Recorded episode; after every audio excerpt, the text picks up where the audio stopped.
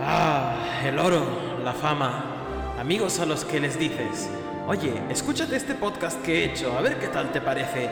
Y de verdad se lo escuchan. Todo lo llegaron a tener los que en su día se autoproclamaron los reyes del podcast. Pero no fue un camino de rosas. Esta es la historia de cómo Jesús, un grumete que está leyendo One Piece por primera vez, navega junto a Dan, ávido lector de la serie, en busca de llegar a entender esta colosal obra y de echarse unas risas por el camino. Esto es Dos Piezas.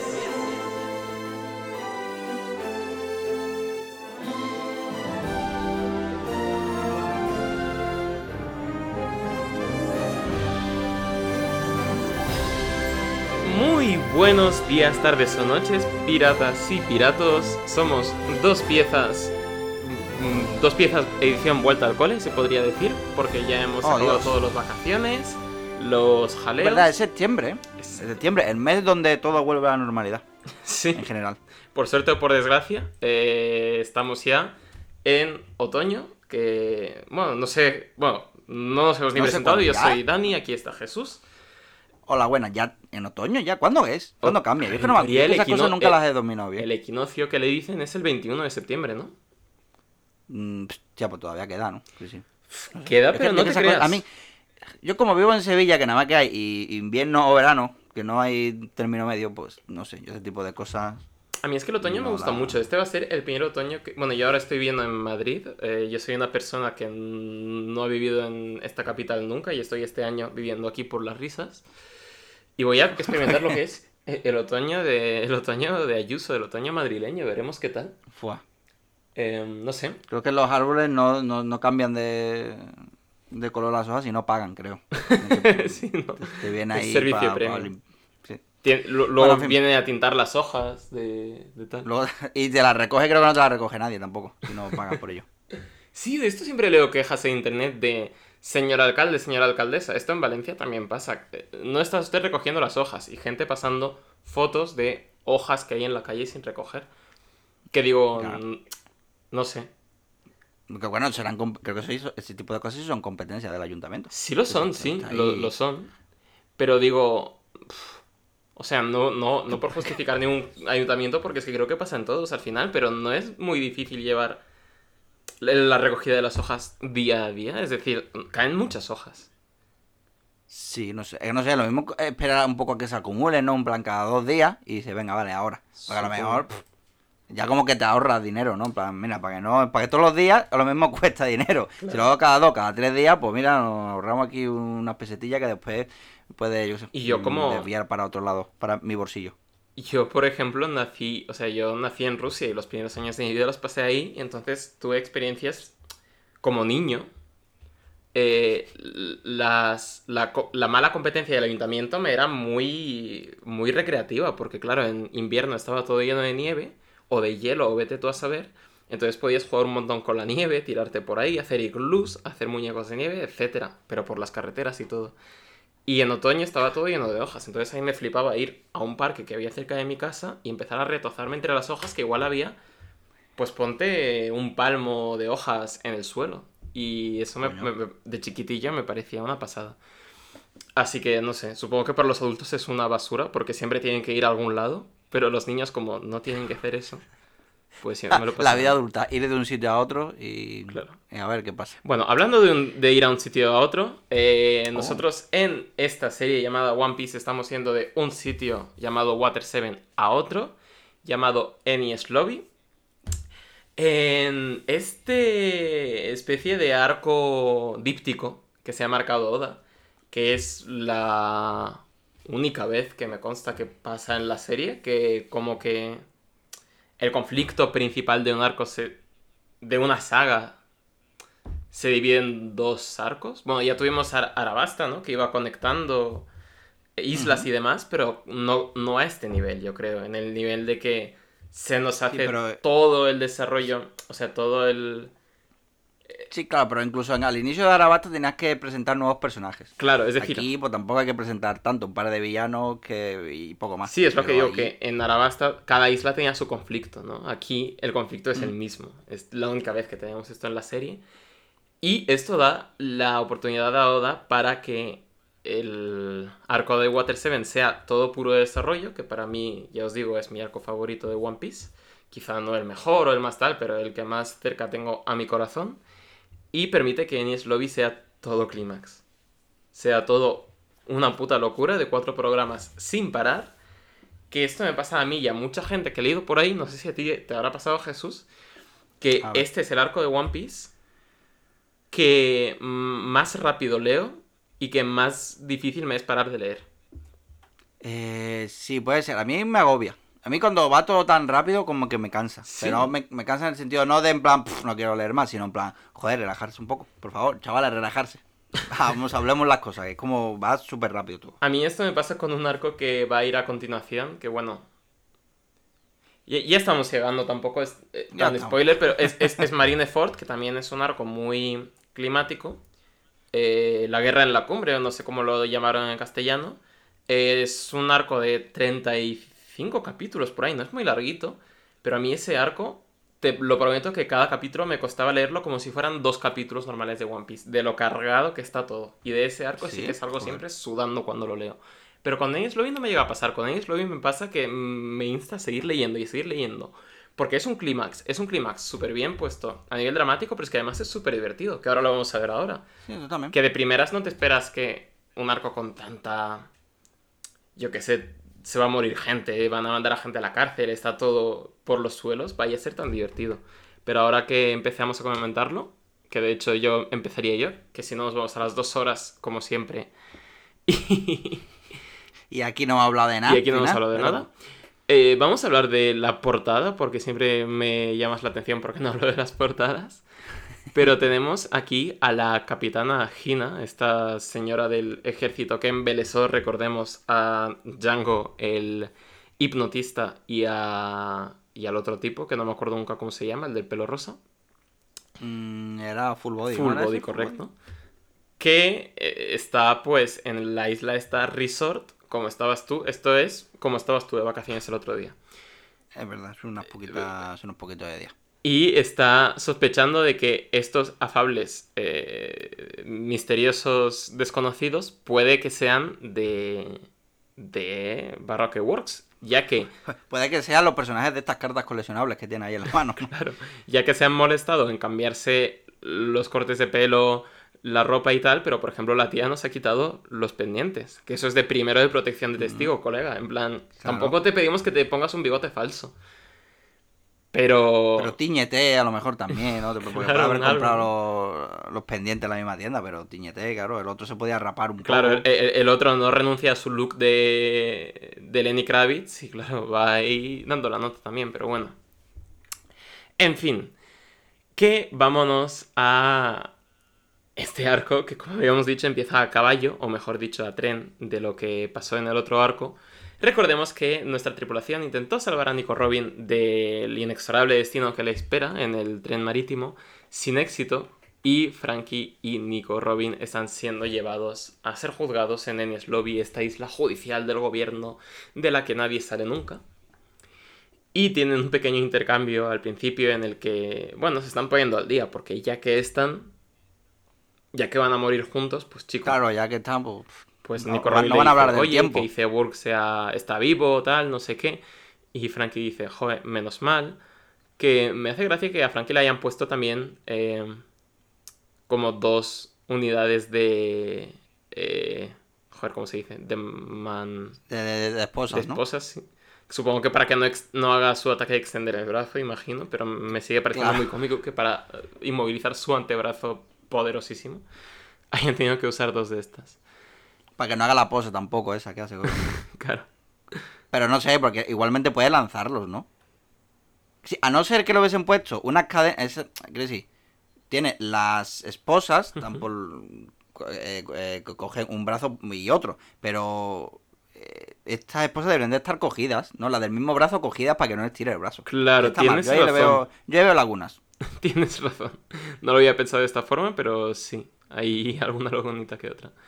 Y bueno, están también en una situación de, vaya, qué casualidad que tú tengas los planos del arma Pluton y yo sea la única persona que sea capaz de descifrar cómo se, cómo se vuelve a hacer el arma Plutón. Pues vaya, estamos bien jodidos. Míralo. Y Frankie dice, pues no podemos dejar que esto pase, porque ahora el gobierno quiere usar este, estos planos para sus propios y malvados fines.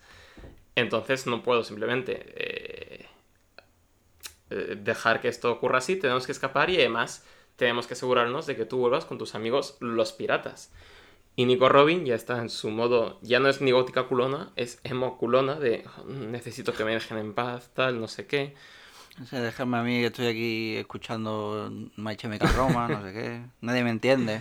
Y Frankie le dice una lección que ya heredó de su maestro Tom, que es que nunca es un crimen existir. Que recordemos que Nico Robin le, han dicho que es su propia existencia por el hecho de poder descifrar estos planos es un crimen. Lo cual es un, buen, un bonito paralelismo con las armas que fabricaba Frankie y que acabaron siendo, bueno, su caída en desgracia. Pero, claro, fue un poco cosa de quiénes poseían esas armas, ¿no? En fin, un debate complejo. Pero bueno, volvemos a la situación que tenemos al otro lado. que recordaba que estaba mal, pero no he recordado que, que estaba tan mal. O sea, no, no recuerdo que comentáramos que la rana, eh, al chocar contra el tren, haya desviado tanto el tren como al... Bueno, como Mm. la caravana que llevaban de la Frankie Family fuera de los vagones. Eh, bueno, creo que, bueno, creo que eso nos enteramos ahora, ¿no? O llegó a... Sí. Llegamos a... Bueno, llegamos a ver lo que se chocaba, pero no que, que se... No llegamos a ver las consecuencias, ¿no? Porque a mí esto no me sonaba para nada. No, no. Claro, claro. Yo creo que es cosa de, de ahora. Vale, vale, porque digo, joder, sí que está mal la cosa, ¿no? Pero bueno, eso es lo que ha ocurrido, que básicamente el vagón llevado por Sodoma y Gomorra, estos dos Bull Kings o King Bulls, ya ni me acuerdo, eh, que son estos eh, caballos de mar gigantes, se ha separado del Puffington, el tren en el que van Luffy y compañía, porque se ha chocado Yokozuna, que es esta rana samurai con su tanguita y todo, que ha decidido que este tren son enemigos y que han secuestrado a la vieja, a la vieja, a la vieja Keroro esta, que, la- bueno, es... Que- sí. es- Sí, iba a decir que, que, que- sí, que, que, Bueno, es que no lo había comentado, que, que salía aquí... Estaba hablando con la rana, que se entiende con la rana. Habla lenguaje rana, por lo visto. Sí, eh, sí, pero yo creo que ya es más eso, habla, Luffy habla eh, lenguaje violencia animal, ¿no? Porque le dice, como me hagas croak otra vez, te meto así en la... te meto una hostia, le dice. Bueno, le dice, te voy a comer, pero yo creo que la hostia viene implícita.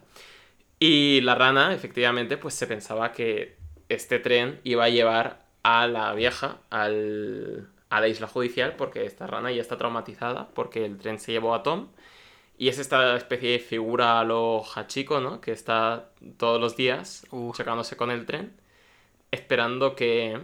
Bueno, no es el Hachiko por excelencia de esta serie, que es el perrete aquel del East Blue que estaba en la tienda. Ah, sí, verdad, joder, como deja de recordar un viejo Hostia. El primer momento tragiquísimo de One Piece con animales, ¿eh? Que a esta serie le encanta torturar animales, pero aquel fue... El primero siempre duele. ¿A qué fue, a qué fue el único que dolió? Porque era un perrete. O sea, otro, una, una rana buena, ¿eh? Con lo fea que es. Y, y la rana, pues al final la vieja le habla y eh, ese lenguaje sí que lo entiende, así que la rana se une a nuestro equipo en el que ya somos un puñado de personas con la tontería.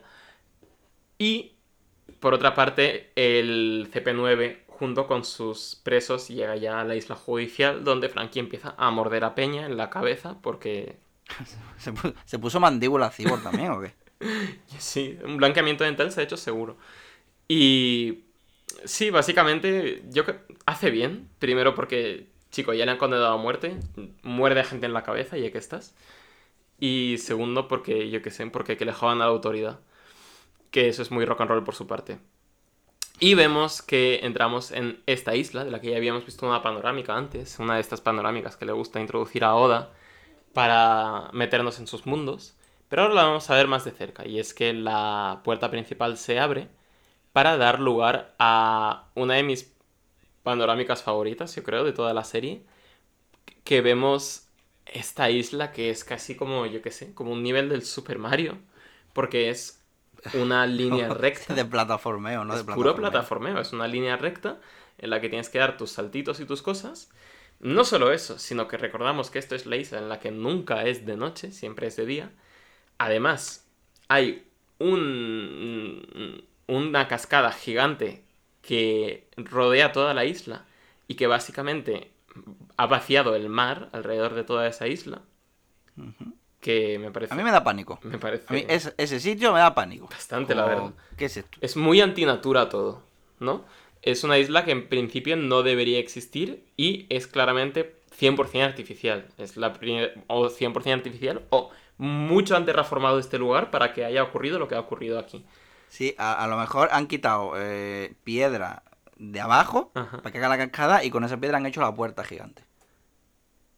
Ojo, ojo, sí, porque lo que vemos, aparte de la casa judicial y demás, es que de fondo, muy de fondo, hay una puerta de unas proporciones gargantuescas. Que esto, yo no sé, o sea, vemos lo que parece ser la bandera del gobierno del gobierno mundial, que son estos cuatro puntos, bueno, cinco puntos unidos por dos ejes.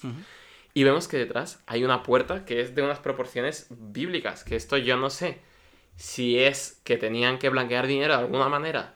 Y También lo pensaba. Claro. Han tenido que Por algún lado alguien se la lleva calentito haciendo una puerta tan grande. Claro, es que yo, yo no sé, porque luego el mecanismo para que se abra, porque luego nos dicen, no, es que esta puerta solo se abre un, un poquito para que entren los presos y luego se vuelve a cerrar. Claro. Que es como colega. Que yo sé que lo de eh, que este gobierno, a nivel de gastar dinero público, bueno, no sé. En fin. Y, sí, y me encanta la, geografía de este lugar, que luego Oda nos la va a decorar con mapitas, como siempre, porque a este señor le encantan los mapitas. Pero vamos a la torre judicial, que es la, un poco el penúltimo eslabón de esta isla, que está separado del resto de la isla por un, bueno, por un salto que parece infranqueable de primeras. Y en esa torre, pues, está nuestro viejo amigo Spandam, el tonto del culo,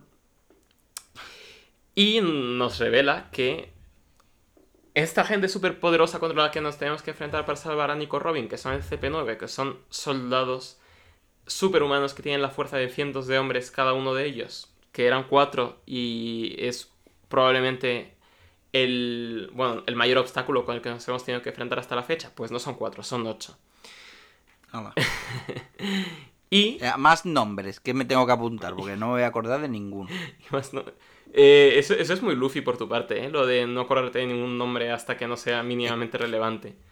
Claro, pues, además, como no son nombres, rollo, yo que sé, Alfredo, mm, Pepe, no, son Fukuro, Jabura, eh, Kumadori, es como, joder. Mira, me estoy leyendo Bleach y no me sé ni un nombre, porque son todos, además son todos súper mm, de trabalengua. Sí. Si buscáis, si buscáis no, no sé si alguien no ha leído, busca Nombre de personajes de, de, Bleach, eh, a mí me dan dolor de cabeza. Yo hay uno que recuerdo muy... No, he leído Bleach en la vida, pero jugué un juego online de peleas de Bleach una vez, de lucha, y había uno que se llamaba Ulquiorra, ¿puede ser? Ulquiorra sí, pero es que, espérate, porque también tiene... Eh, es que ese se, me quedó mucho en la, en la cabeza porque, no sé, me llamó mucho la atención.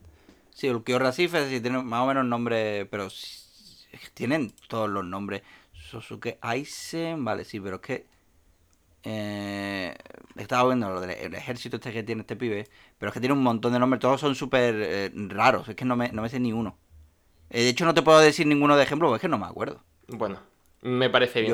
Eh, una cosa que hace muy, muy guay Eiichiro Oda, que no sé si esto es el poder de los Stonks, pues que ya tenía una mentalidad de expandirse a todo el mundo desde el principio de tal, es que One Piece es una los nombres en general de One Piece, o sea, para un público internacional, son una cosa muy sencillita. Es decir, tenemos a Luffy, tenemos incluso los nombres de las localizaciones, Water 7. El único así medio raro, Eni es Lobby.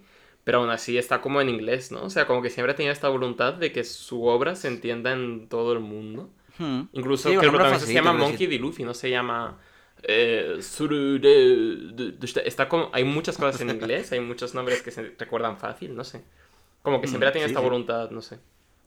Nami, Nami, Chopper, en verdad. Zoro, eso es un nombre de, de, de, de- de mascota. ¿Cuántos- ¿Cuántos animales se llaman Nami? Claro. ¿Cuánto- Bueno, que Nami, creo que ya lo comentamos, pero significa hola en, en japonés. O- ¿Ola de saludo o ola de mar? creo que eh, este chiste concreto ya lo hicimos también, pero creo- es hola de mar. Sí. Vale. bueno, para que veas que no cambiamos, que sí, siempre hacemos los mismos chistes. Eh, eh, Esto es para demostrar que somos auténticos. Eh, bueno, en fin, que se nos presenta al resto de miembros del CP9 y ahí es cuando entendemos por qué al- a la misión de infiltración no han mandado a estos. Porque son los que más dan la nota con diferencia. Ujú. ¿Quiénes son?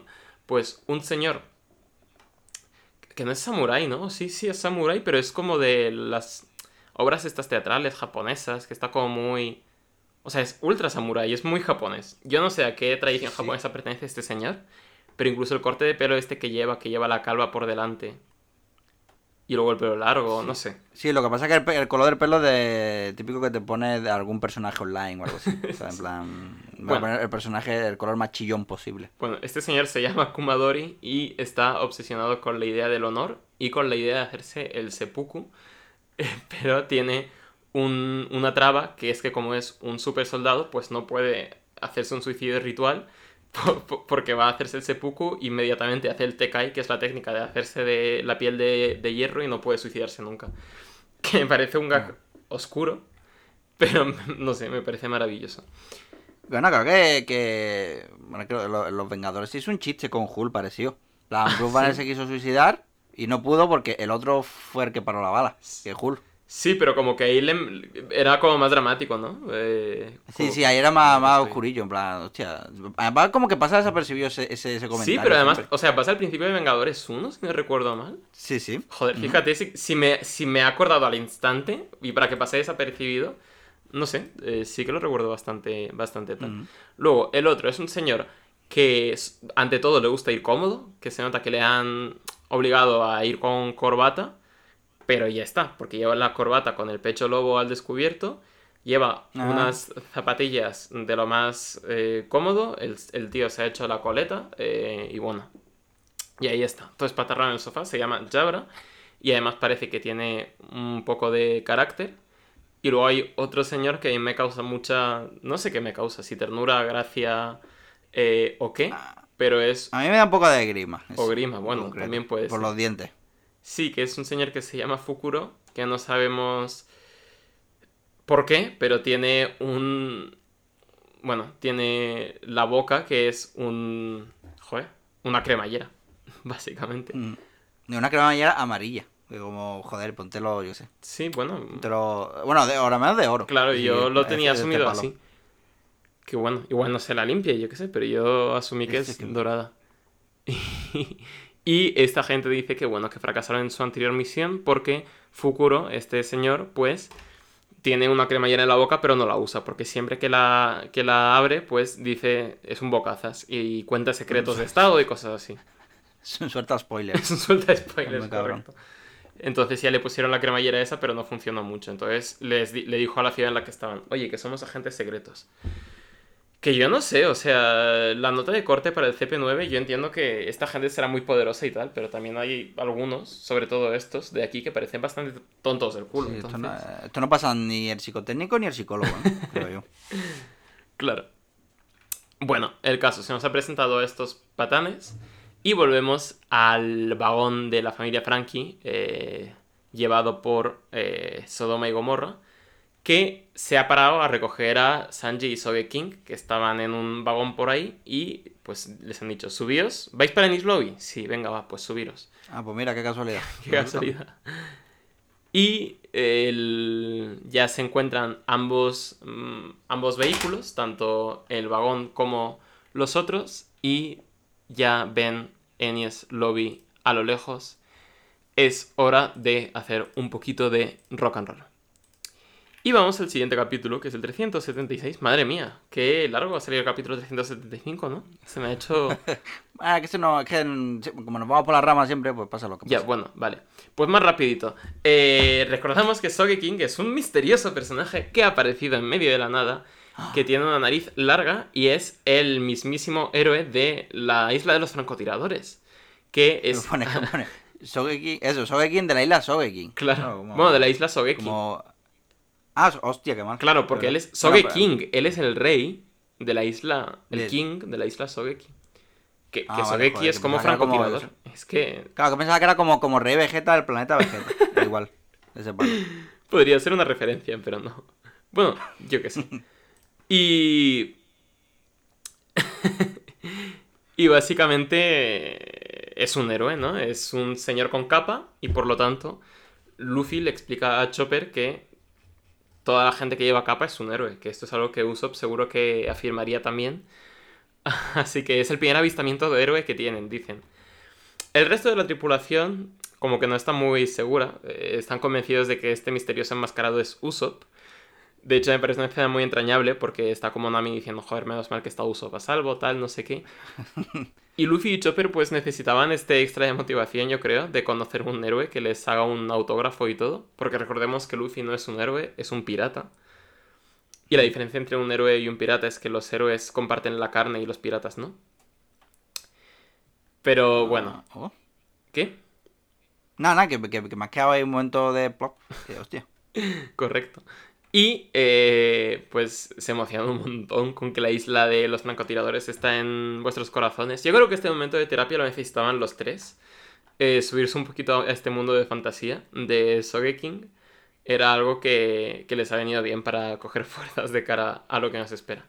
Sí, un poco de motivación. Sin embargo, creo que el resto del equipo, mm, los que no son de este trío Calavera, está en plan, joder, este tío es el que nos va a salvar. Eh, eh, tenemos que seguir las órdenes de este, de este Menda.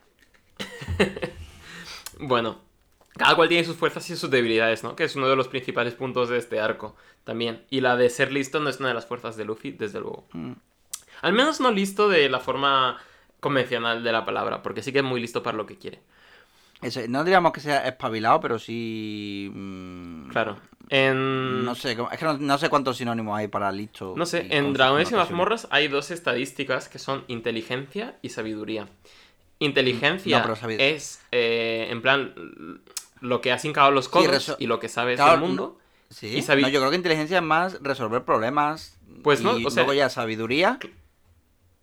En mi cabeza, sabiduría es eh, una persona que, sabe cosas y, y, da información, una Wikipedia andante y tal. Y inteligente es una persona pues que, sabe, a lo mejor con esos conocimientos de sabiduría, o simplemente porque es más espabilado, pues saber resolver problemas. Hmm, pero no creo que sea una enciclopedia andante, porque hay un montón de gente eh, que es sabia, mm, que a lo mejor es un, es un campesino que toda su vida se ha dedicado 80 eh, años a ser campesino y a arar el campo y demás. Y a través de esa cosa concreta ha conseguido toda su sabiduría del mundo. Y es una ser bueno, sí, bueno, no Wikipedia, sino sabiduría de como de cosas que ha aprendido a lo largo de toda su vida. Claro, es que es lo que te iba a decir, que en Dragones y Mazmorras la inteligencia es lo que, al revés, es un poco lo que has leído, lo que has aprendido, y sabiduría es la calle que tienes, es decir, lo que te ha dado la experiencia. Em, vale, vale. Entonces, no sé, depende de las definiciones, yo creo que Luffy lo que tiene es mucha intuición eh, y, mucha, y mucha resolutividad, pero inteligencia, lo que es inteligencia, bueno, normalita. Vale. En fin, que Sanji les está contando el lore. Yo ya no sé quién tiene toda la información, a quién le falta, porque hemos tenido tantas escenas de, oye, que tengo que ponerte al día con esta cosa. Pero bueno, Sanji le está contando lo que le está haciendo el CP9 a, a Nico Robin. Y Luffy y Chopper, que están eh, motivados por la mentalidad de héroe que les ha imbuido King, están motivadísimos para ir a rescatar a Robin, que según Luffy eh, que si no hacemos nada ella puede morir y evidentemente no quiere morir, así que hay que salvarla. Así que vamos a la parte chula, que es la de planear el, gran golpe que vamos a dar. Tenemos a um, este señor, el señor de las cuerdas, el señor del BDSM, a, ¿cómo se llamara? A Pauli. Pauli. Yo le he llamado Pauli siempre, pero bueno, Pauli, Pauli, para los amigos, lo que sea. Que tuvo que ir a hacer unos apaños, tuvo que ir a arreglar las tuberías de Ennis Lobby una vez y ha dibujado un mapa un poco de memoria de lo que recuerda que es la isla. Entonces, mm, tenemos este mapa que nos va a servir durante toda la aventura, que además nos dice lo cuál va a ser la estructura del arco, ¿no? Porque esto es un arco, ya te digo, de... Mm, es como un contrarreloj de un videojuego, de tienes que llegar a este punto antes de que el convoy... O es un poco lo de el modo este de Team Fortress 2 de acompañar la, la carreta. Ah, sí. La carreta, sí, sí. Es un poco eso. Entonces estamos fuera de lo que es Enies Lobby, tenemos la puerta principal, que es por donde ya han pasado Frankie y Nico Robin. Luego tenemos la puerta... Joder, ya he dicho puerta principal, front gate, pues es la puerta delantera, ¿no? Supongo. Luego está el juzgado y luego, tras el salto insalvable, está la torre judicial. Y tras la torre judicial ya está la puerta de la justicia, que es esta puerta increíblemente grande, que no hacía falta que fuera tan grande. Esa es. Pero... Entonces, nosotros estamos en el punto A, que es lo más abajo del todo, y tenemos que llegar al punto B, que es lo más arriba del todo, que es la puerta judicial. Una vez pasen por ahí, no hay vuelta atrás. ¿Por qué? Porque tras la puerta judicial hay un fenómeno muy parecido al que al Calm Belt, que recordamos que es lo que hay al otro lado, bueno, en la entrada del Grand Line, eh, si en vez de entrar por la Reverse Mountain entrabas bordeando, eh, te encontrabas con el Calm Belt, que era eh, pues una línea de mar en la que no hay corrientes, básicamente. Y además es donde viven todos los monstruos marinos que te van a devorar. Bueno, en fin, pues tras, la, mm, tras esta puerta judicial hay otro uh, tramo de mar sin corrientes donde viven un montón de monstruos marinos. Así que por ahí solo pueden ir los marines porque tienen la tecnología necesaria para hacerlo. Pero cualquier barco que no sea de los marines no puede sobrevivir ahí. Así que estaremos condenados. ¿Cuál es nuestra misión? Dice aquí, claro, dice, aquí, me hace gracia aquí en esta zona que es, eh, hay que esperar cinco minutos aquí. Y Yoda pone la cara de Luffy que todos sabemos que no se va a esperar ni ningún nada, ni cinco segundos. Me encanta la cara de Luffy de hacer como que está atendiendo, que es la de poner la manita en, el, en la barbilla como de Sí, sí, y está pensando o no está pensando nada, simplemente está esperando los cinco, no los cinco segundos, los cinco minutos, sino el momento exacto en eh, saltar y irse ya. Correcto. Y eh, tras esto, pues ya está, tenemos el plan hecho. ¿Qué es lo que hace Luffy nada más? Empieza el plan. Mm, pues saltar a la valla y colarse. Y ya está. Eh, esta parte me gusta mucho porque eso, porque establece todo lo que es el, lo que va a ocurrir en el arco, ¿no? Eh, o sea, lo que tendría que ocurrir. Nos pone eh, las expectativas por las nubes porque tenemos que llegar a X sitio antes de X momento. Y eh, bueno, más allá de eso, tenemos un momento de Luffy ya subiendo por la bandera, por el asta de la bandera. Es un momento muy de aventurita clásica este de él está pasando eso como un niño. Y hmm. luego tenemos por otra parte a Espanda, que teníamos las tramas aquellas de las portadas de Ace y el café de la Marina, no sé qué. Yo creo que la Marina no tiene café porque este señor no se ha acabado una taza de café en su vida. Porque siempre le hacen derramar la taza de café en momentos cómicos. Eh, así que bueno. Entonces no sabe, no, entonces no sabe que está amargo. No lo sabe todavía. Eso, es la, eso ya es lo, lo, que le hundirá del todo. Pero bueno, hemos tenido una infiltración y he dicho encargados de esos mequetrefes. Y por otra parte está el Puffington fuera, que en teoría eh, tienen que abrirles las puertas y demás para que pase ya, pues como la carretilla del Team Fortress, básicamente, en cuatro minutos. Y con esto vamos al siguiente, Capi. Me gusta porque eh, también eh, Luffy ya es como reconocido. Hmm. O sea, en plan, están los guardias de la puerta y de repente se quieren, no sé qué coño, si mis ojos no, eh, no me fallan, este tío es mm, Luffy. Entonces ya eh, como que, es un peligro. ya Cuando lo va a acercarse a un marine, todo el mundo tiembla un poco. Correcto. Sí, o sea, es un poco... Eh, ya estaba el rollo de Arabasta, que ya habían tenido un poquito de, de notoriedad.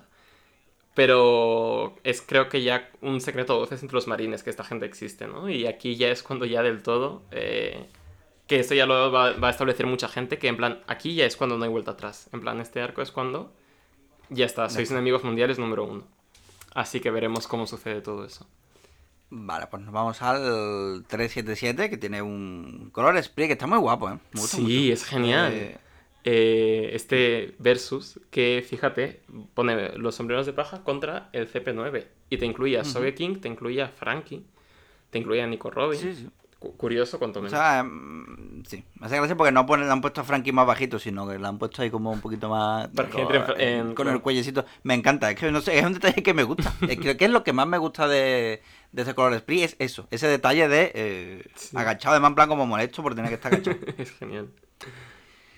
Bueno, pues eh, Luffy. Luffy mm, pidiendo las cosas por favor primero, aun sabiendo que no, que no va a valer, no va a valer para nada, pero bueno, porque en realidad lo que quiere es probar los movimientos nuevos que, Claro. que- que ha desbloqueado de su árbol de habilidades. Como el mm, Gomu Gomu no Robot Ali, que hace que el enemigo te obedezca y ataque a sus aliados. O sea, es, eh, el, el único punto débil es la espalda, igual que lo de Frankie, pero bueno, si, si Luffy pega un saltito, el enemigo se lleva todo el espadazo igual. Y también tiene más movimientos, que son, bueno, pataditas en su mayoría, porque eh, son las las chanclas son su arma, ¿no? Que si es el equivalente a la espada de Zoro, el, el clímata de Nami. Yo digo que, que la- las armas más poderosas ahora mismo de, de One Piece son las chanclas de, Sí. de Luffy. Me hace mucha gracia siempre verle pelear porque es como. A veces le ves sujetándose el sombrero para que no se vaya volando. O sea, es como muy dinámico siempre. Y no sé. Sí, Y, y es pura diversión. Esta, o sea, es, es como el calentamiento. Y después de toda la bajona de Water 7, el, esta pelea que es tan subido en tan de pelea de. Yo qué sé, de Jackie Chan o algo así. Me parece. sí, de, de- claro, de, de mm, está peleando, pero también parece que está jugando con Hmm. su... O sea, porque eso de ponerse arriba de, de los dos marines, así con los brazos cruzados, en plan ya chuleando un poco, sí, simplemente vacilando Sí. a, lo, a, lo- a la marina. Sí, a mí me encanta. Es, no sé, me pareció súper dinámico y súper divertido. Bueno, pues eso, que, que Luffy al final se ha colado ya. Y Spandan se eh, pregunta cómo es posible si estaban uh, Oimo y Karsi, que, que, no sé- que los ha vencido o qué. No sabemos quiénes son esos dos. Ujú. Pero resulta que, eh, que es de noche y están dormidos. O sea, en la isla esa siempre es de día. Claro. Pero hay horarios que se consideran de noche y se respetan. La gente, los represortos si tiene que dormir, los respeta. Que esto tiene que A- ser una a- movida, lo de que sea siempre de día, es decir. Yo creo que tiene que ser unos focos que tienen que ahí gastando luz todo, Sí, el- ¿no? todo el rato, creo yo. Tiene, tiene que ser algo de eso. Que, joder. Eh, Es que sí. esto además es malísimo para el biorritmo y demás. En plan, esto es lo que hacen en los casinos, ¿no? Que nunca sabes qué hora es. Sí, que no hay ventana ni nada, o- ¿no? Para que... sí. O incluso como que en Guantánamo la CIA torturaba a sus presos así, como que... eh, eh, no haciéndoles saber qué, qué momento del día es, porque siempre había luces encendidas. Sí, pero yo los lo dejaba, los dejaba a oscuras, ¿no? Creo. Ellos no los dejaban en luz, sino a No me acuerdo cuál de las dos era, pero ¿No? vaya, igual iban variando, no lo sé. Pero sí, es como algo bastante chungo. Bueno, de todas maneras, a- al Spanda le parece digno de mencionar y señalar lo imbécil que es Luffy por colarse aquí solo para eh, recuperar una Nakama. Ujú. Y él mismo tiene a los suyos detrás sentado en el sofá sin reaccionar ni nada. Bueno. Eh, en la puerta principal, eh, la Frankie Family, pues está haciendo lo que mejor se le da, que es eh, dar por culo a todo el mundo. Dando golpes con, con bazocas, Patty y Selma con los cuchillos, etcétera, etcétera. Y también tenemos a la Galeila haciendo lo suyo. A destacar que el, del pelo reverde, ¿sabes? De, de Freddie Mercury, puede salir incluso en cuerpo de otras personas. Es bastante... Lo cual, sí, me parece muy desagradable. Que si quizá. Yo eh, tengo la sospecha de que igual eh, es el poder de alguna Akuma no Mi, pero es un poder tan de mierda que quizás le da vergüenza decirlo. O sea, no tiene ganas de. Que se comió que una la sin gente querer diga- en una fiesta y de repente... y- Claro, y nadie quiere decirlo, de verdad. eh, no puedes nadar mm, Por esta esto, ¿no? mierda. que- que- de verdad, madre de Dios. En fin. A ver, eh, lo importante. Los, eh, los Kairiki Destroyers, que son mm, tres de la Frankie Family, súper grandes, súper fuertes y súper tochos, que han abierto la puerta para que pueda pasar todo Dios y pasar por el puentecito ese. Y que nadie mira al abismo porque si no, el abismo, pues, ya se sabe, les devuelve la mirada. Y yo me preguntaba si los mm, mm, Kairiki Destroyer eran gigantes. Claro. Pero ahí vino Oda para colocarnos a los que son Oimo y Karsi, verdaderos gigantes de pata negra, para ver que no, que los gigantes son estos de aquí. Claro. Pues los gigantes son realmente gigantes. Claro, que yo creo que ya habrá habido de todas formas algún, algún ancestro en común tienen que tener. Es decir, que yo entiendo Sí, que no, el tema de las proporciones en, este, en esta serie no está muy bien diseñado. O sea, está muy bien diseñado para crear este mundo absurdista y demás, que de, de hecho te lo comentaba ayer, que hay incluso tribus como la tribu de los piernas largas, de los brazos largos, creo que hay unos que son los cuellos largos, a los que yo aún no he conocido, pero creo que existen. Coño. Eh, pero sí, le mola mucho jugar con las proporciones, pero es que estos tres ya son... Se salen un poco de todo. Sí, yo creo, yo creo que tienen genes de gigantes. Yo creo que por ahí se mezclan de vez en cuando Hmm. los genes y salen estas cosas. Claro. Que de estos gigantes de Oimo y Kashi me hacen. Me gusta mucho que. Eh, continuando la tradición de los otros gigantes que conocemos, de Dorri y Brogi, eh, tienen un poco. O sea, sus diseños se parecen un poco a las armas que portan. Que recordamos que el que Sí. tenía la espada de, los, de Dorri y Brogi tenía la barba en forma de espada. Y el que tenía un hacha tenía la barba en forma de hacha. Y aquí, Claro. como que el cuerpo de. De ambos, de ambos, como que más o menos sigue la forma del arma también. Sí, sí, eh, uno con la cachiporra, el otro con el H. Sí, sí, somos. mm, Sí, como que también como que vienen en pack y que siendo uno más gordo y otro más delgado. Claro, Siempre- ¿no? y, que y- además como que es una forma eh, chula de representar que el, que el pueblo de Elbaf es un pueblo de guerreros que se define por, por eso también. Sí. Y bueno, pasando de eh, los dos gigantes a, mm, un poquito más adelante, Luffy, Hostia, que está solo ante el peligro. Un peligro que dicen que, que- que son como 10 millones de personas, de la fuerza de Ennis Lobby. Que 10 millones de personas son más personas que Andalucía, en general, porque son como... eh, La última vez que lo miré éramos como 8 millones. Sí, como... Me calla, hombre, por favor. Además, ahí las dos chicas. Bueno, en fin. Eh, uy, que ya, vale, que terminamos el volumen 39 y nos vamos ya al volumen 40. Pero que, Joder, escenón el, 40 del- ya. el de Luffy rodeado. Es muy Matrix 2 precisamente la escena de los clones de, de la gente Smith o algo así. No sé. Sí, sí, ah, yo, yo eh, quemé el DVD de, Matrix 2, nada más que viendo esa escena. Pues me flipaba, me volvía loco. No, no, no, no te culpo. Es que estaba muy chulo. Después la ves ahora con el tiempo y dices, hostia, eh, joder, si se notaba un poco lo- los gráficos Estoy, de la estoy- Play estoy ahora mismo, convencido, pero... en mi memoria pero- esa escena es de lo mejor que se ha hecho jamás y no, Sí, sí. no, no quiero revisitarla por ahora por eso. Bueno, pasando ya pues al capítulo 378, sus eh, volumen ya 40. Pues bueno, en la portada, eh, la que se ríe se va apresada. Golden Week y el de los mocos explosivos se van por patas con mm, Full Body y Michael Jackson detrás pisándole los talones. Vale. A ver. Los gigantes. Eh, OM Carsi, que, bueno, ya hemos dicho, son extremadamente gigantes. Haciendo a, a los que yo creía que eran gigantes, pues pequeñajos. Y a los humanos, pues aún más pequeñajos todavía. ¿Cómo me molan estas escenas que ponen en evidencia cómo juega con las escalas el, el Oda? Me re- o, eh, a escala tan Sí, grande, incluso ya la escena de, de presentación de Barba Blanca, que me acuerdo que estaba ahí, que se le veía Joder. gigantesco, no sé, me mola mucho. Sí, me parece, y además que lo de Barba Blanca me parece una de las mejores presentaciones de personaje de la, de la sí, como que me impone un montón. Digo, joder. Bueno, eh, de todas maneras, eh, son gigantes y nadie dijo que fuese fácil. Así que a estas alturas, pues, eh, no nos vamos a chantar. Los destroyers cargan, cada uno con, con, con su grito de guerra, y se comen una mierda. Se ve el- de, de hecho, el peor creo que es el que se lleva un golpe combinado de los dos gigantes. Sí. Por- y además recordemos, de manera que los gigantes son pues, una raza de guerreros son, y son tan grandes porque están llenos de testosterona. y los gigantes, como, como también parecen vikingos, pues tienen ese extraño efecto en los hombres que los hace tener ganas de pelear. Anda. Así que eh, la Frankie Family no retrocede, por supuesto. Aunque claro, eh, son hormiguitas para los gigantes, Ujú. pero no para Sodoma y Gomorra, que llegan corriendo a pegar bocados. Y eso siempre duele, por muy gigante que uno sea, quiero decir, un bocado duele. Quieras que no, sí. Sí, la verdad que sí. Y, y, bueno, han tardado en llegar Sodoma y Gomorra porque eh, tenían que acostumbrarse a, a la tierra. Así que ahora tienen como unos patinetes en las patas para poder moverse. Todo guay. Cute. Y venga, eh, Patty y Selma hacen un ataque combinado que se cargan el calzado de uno de los gigantes. Ok. Luego Pauli, pues, ha- hace sus cosas de Spider-Man con, la- con las cuerdas. Y uno de la Frankie Family le mete un bazocazo en la cara.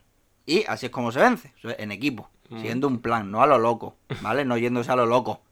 Que nada. Ay. Y, y- y además los cabrones rematan poniendo clavos en la cara del gigante. O sea que eso tiene que doler Sí, da un poco para que el otro gigante sí sí para que para que el otro gigante le remate eh, con, en todo el yepeto con la, con la cachiporra vale ya, ya sabemos que pueden acabar con un gigante sí que no, no tendrán problemas con el otro así que ahora vámonos a, eh, al otro lado donde Luffy anda regalando hostias a diestro y siniestro a doble página o sea como la pelea de los gigantes era a doble página Pues aquí Luffy es el gigante. O sea, el que se está ventilando a todos los guardias porque son literalmente masilla. Son nada. Mm.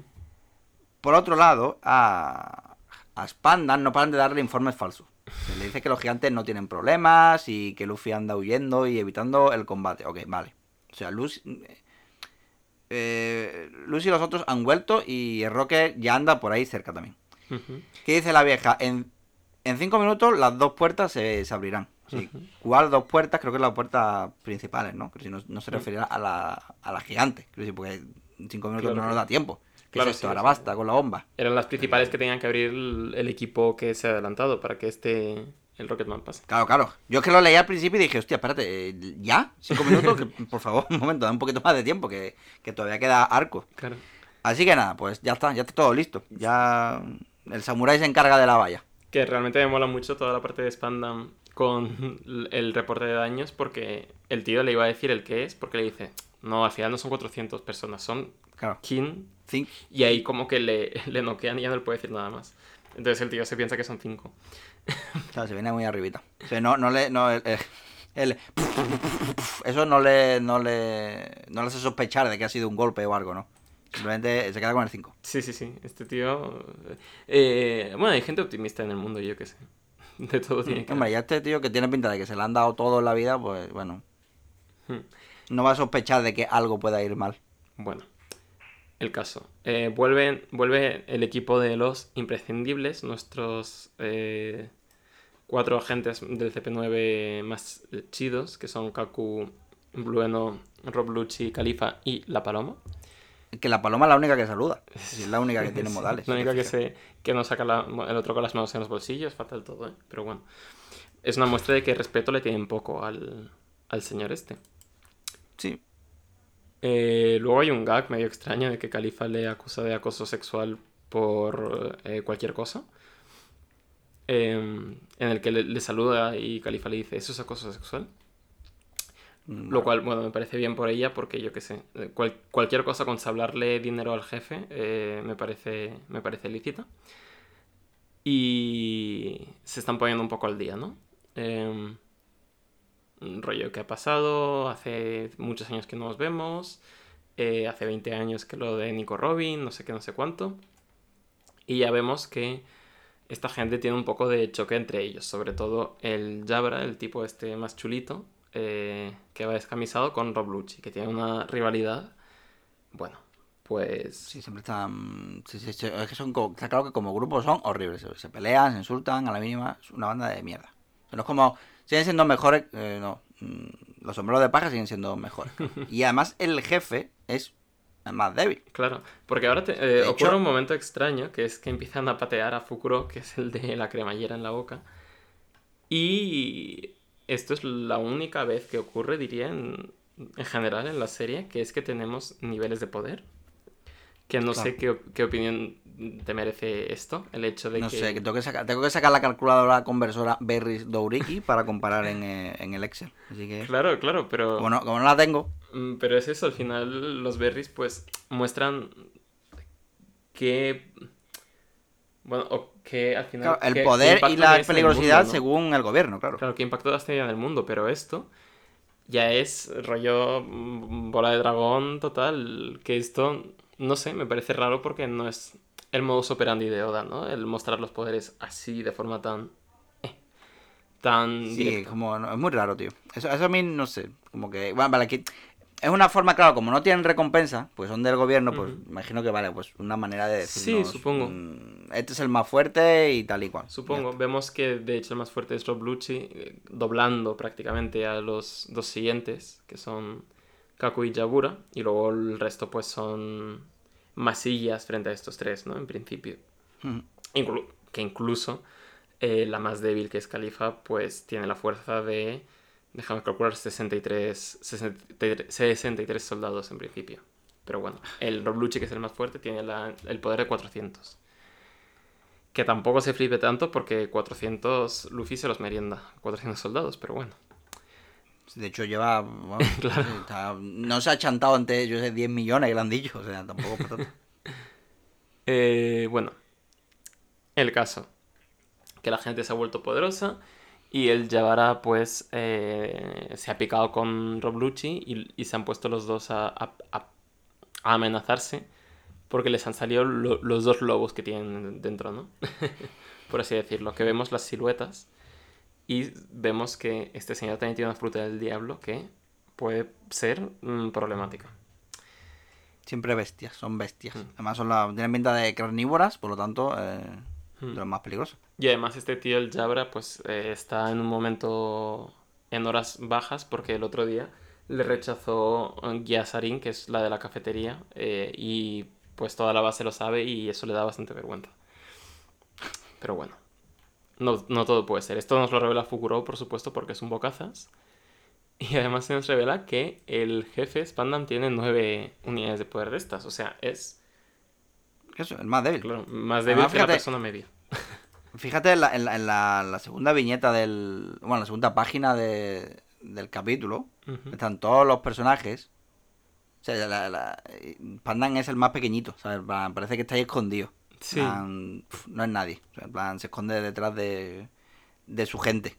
Porque no tiene nada de poder. Correcto, correcto, correcto. Y bueno, eh, Spandam vuelve a cargarse su taza de café. Es un que no me había fijado hasta esta vez que lo he releído y ahora me está dando mucha rabia el café que está desperdiciando este señor. O sea, pues, ahora me, eh, pues no me había fijado hasta ahora. Ahora que me lo estás diciendo, voy a estar todo el rato mirándolo. El otro intenta hacer un suicidio ritual otra vez. Bueno, en fin, son tontísimos. Pero el jefe les dice que tiene una sorpresa preparada para ellos, que son dos frutas del diablo. Que esta es la primera vez que vemos cómo se van a comer dos frutas de estas, más allá de la de Luffy, creo, ¿no? Mm, sí, ¿no? La primera. así en sí, directo. fue- La primera fue de, de Luffy, yo creo que ya está. Bueno, no. Eh, mm, eh, Boogie. Ah, bueno, sí, el flashback, claro, en tenemos un flashback que hubo así como de. Bueno, se lo tragó entero. Y creo que ya está. Pues sí, vamos a ver cómo... Vamos a aprender un poquito más sobre las frutas. El villano primero deja claro que es bastante villano porque dice una frase que es que el absolutismo es un precio pequeño a pagar por la paz mundial. Que eso es frase bastante, bastante de villano. Sí, la verdad que. Sí. Tener que contar las cosas. Y Frankie pues empieza a morderle la cabeza y ya que está inmovilizado de brazos, pues tiene sentido. Que Tom se- y la cara. empieza, empieza a morder a, la cabeza de Spandan y la, cara- la expresión de, de Robin. De- de- lo mira como diciendo, eh, madre mía, como salga de esta, va a acabar en el barco de Luffy. Lo seguro, tiene el de las espadas, el de las patadas, los puñetazos y ahora falta el de los bocados. Claro, el que Y faltaba, ¿no? Tiene, eh, tiene Mugiwara Vives. Pero bueno, le, le detienen sin mucha dificultad mientras Luffy sigue destruyéndolo todo con sus patadas gigantescas, etc. Y pues eh, los marines han pedido refuerzos. En este caso han llamado al juez de tres cabezas, el juez Baskerville, Mm. que es un señor cuya eh, cabeza izquierda es la más autoritaria eh, y culpa a todo el mundo siempre. Eh, La cabeza derecha es como más hippie y dice, bueno, vamos a dejarles libres. Y la cabeza del medio no tiene opiniones fuertes ni de un lado ni del otro. Es centrista. Yo, yo lo, pasa, lo que pasa es que no he entendido muy bien lo de las tres cabezas realmente. Porque, aparte de que puede ser, a no ser que sea algo, plan, una forma de decir que es la entrada al infierno, rollo con el perro de tres cabezas. Hmm. Pero no sé porque después está el, el, el jurado el jurado viviente en Marvel, que son tres, tiene tres caras. Anda. Pero en verdad no pillo. Creo que si no sé la referencia por qué tres cabezas, tres caras y demás. Sí, tampoco lo he buscado, Ya no ¿verdad? sé. Pero yo- A ver, al final este, el juez este se llama Baskerville, como el, el sabueso, ¿no? O sea, tendría sentido Sí. lo de la... El Claro, yo de Baskerville, claro, lo digo a los perros de. Bueno, lo del siguiente capítulo, pero. Yo qué sé. Me raya, lo de las tres cabezas me raya. No sé, a, a- mí me gusta porque es una prueba del mundo tan absurdo que ha podido crear este señor, que es que puedes meter esto y no dar explicación alguna. Mm. Y, y la gente... Y, no resulta tan, tan extraño tampoco decir, vale, tiene tres cabezas, en plan, ok. Vale, Es muy rollo sí, total, tenemos- muy rollo, no sé, es absurdista y me encanta por ello. Sí, sí, total, tenemos gigantes, tenemos. Yo qué sé. Y además el que, el que está en medio, que es neutral, me recuerda al vídeo este de YouTube de Futurama. De, Mm. I- del señor que dice I have no strong opinion one one way or the other. Que es un señor Vale, sí. diciendo esa... Que se perdió. Que se per- Ese, ese meme, Claro. ese meme se perdió, claro, porque tenía lo- los me gusta y los no me gusta estaban siempre siempre exactamente el mismo número hasta que quitaron ya los, los no me gusta. O sea, los Claro. dislikes los quitaron, ya no se sale el número. Es como la muerte. Yo creo que eso es un poco... Ahí internet murió un poquito. Sí, un poquito. No volvimos a ser los mismos. Pero bueno. Capítulo 380. eh, volvemos a la pelea contra Oimo y Kashi. eh, en la que el trabajo en equipo por fin logra que Pauli pues les enrede con sus cuerditas y acaben Oimo en este caso noqueado en el suelo eh, mientras Sodoma y Gomorra abren eh, las puertas. Con lo cual, bueno, estamos ya listos para que el tren pase. Con la única dificultad de que, bueno, hay unas vallas que no están abiertas y además han cerrado la puerta principal, así que no podemos pasar de ninguna forma. A, a ver qué hacemos. A ver qué hacemos. Una pena que estemos locos de la cabeza y Zoro comande a la rana para que empuje las vallas. Que esto yo no sé, no me ha quedado claro si es que le ha dado un golpe tan fuerte a las vallas que las ha abollado o es que como que las vallas están en el mar como medio flotando y les ha hecho Con como... una boya, ¿no? Una boya ahí, sí. Claro. No te puede valer. Y, y les ha hecho valer. como que tal y como que con la fuerza de las olas se han... no sé, se han desviado. Pero el caso A lo es- mejor es que sí, que si tienen ahí unas boyas están flotando, que si son de mentira. Lo mismo es simplemente eh, eh, como atreso. Es, para es- que- para espantar, ¿no? Es un poco como... Claro, es para espantar un poco. Es como el cartel claro, este de cuidado dice- con el perro y luego el perro es un chihuahua o algo. Claro, o los espantapájaros, o cuando se, se ponían unos, unos CDs en las ventanas para espantar a las palomas. Por lo mismo, esto es mentira. No sirve para nada. Hostia, lo de los CDs ya no me acordaba, ¿eh? Que los CDs ya Sí, son un- tenía. una reliquia del pasado que solo sirve para eso, ¿eh? Las ves en algunos huracanes ahí. Bueno, en fin. Y el tren eh, marítimo está volando. Eh, no sé, me encantan estas escenas que crea este señor. El tren volando por encima de la, de la torre, que esto parecía ET. Y... El tren marino volando no será tan marino ahora. Claro. Y, y, bueno, pero los, la tripulación de los sombreros de paja ya tenían experiencia poniendo medios de transporte a volar. Así que Zoro, eh, como está loco, como... No sé, o sea, Lu- Luffy, por ejemplo, no tiene como... No le importa tanto su vida en el sentido de puedo dar mi vida si es luchando hasta mi, último aliento. Zoro es como, "Pf, sí, me puedo morir ahora mismo y me daría un poco igual. Dice, bueno, claro, le preguntan, oye, ¿y lo de aterrizar qué? ¿La de aterrizar te la sabes? Y Uy, pues se me Mira, en eso no había pensado, ¿eh? y Zoro le dice, bueno, vamos a dejárselo a la suerte. Porque por supuesto. Corte a eh, el gigante Oimo, al que le han mareado dándole vueltas con las cuerdas, que cae rendido al suelo, dejando que pasen el resto de nuestros aliados. eh, con la mala suerte de que Pauli es navajeado por un señor montado en husky siberiano, que es la fuerza de élite montada en perros de Enies Lobby.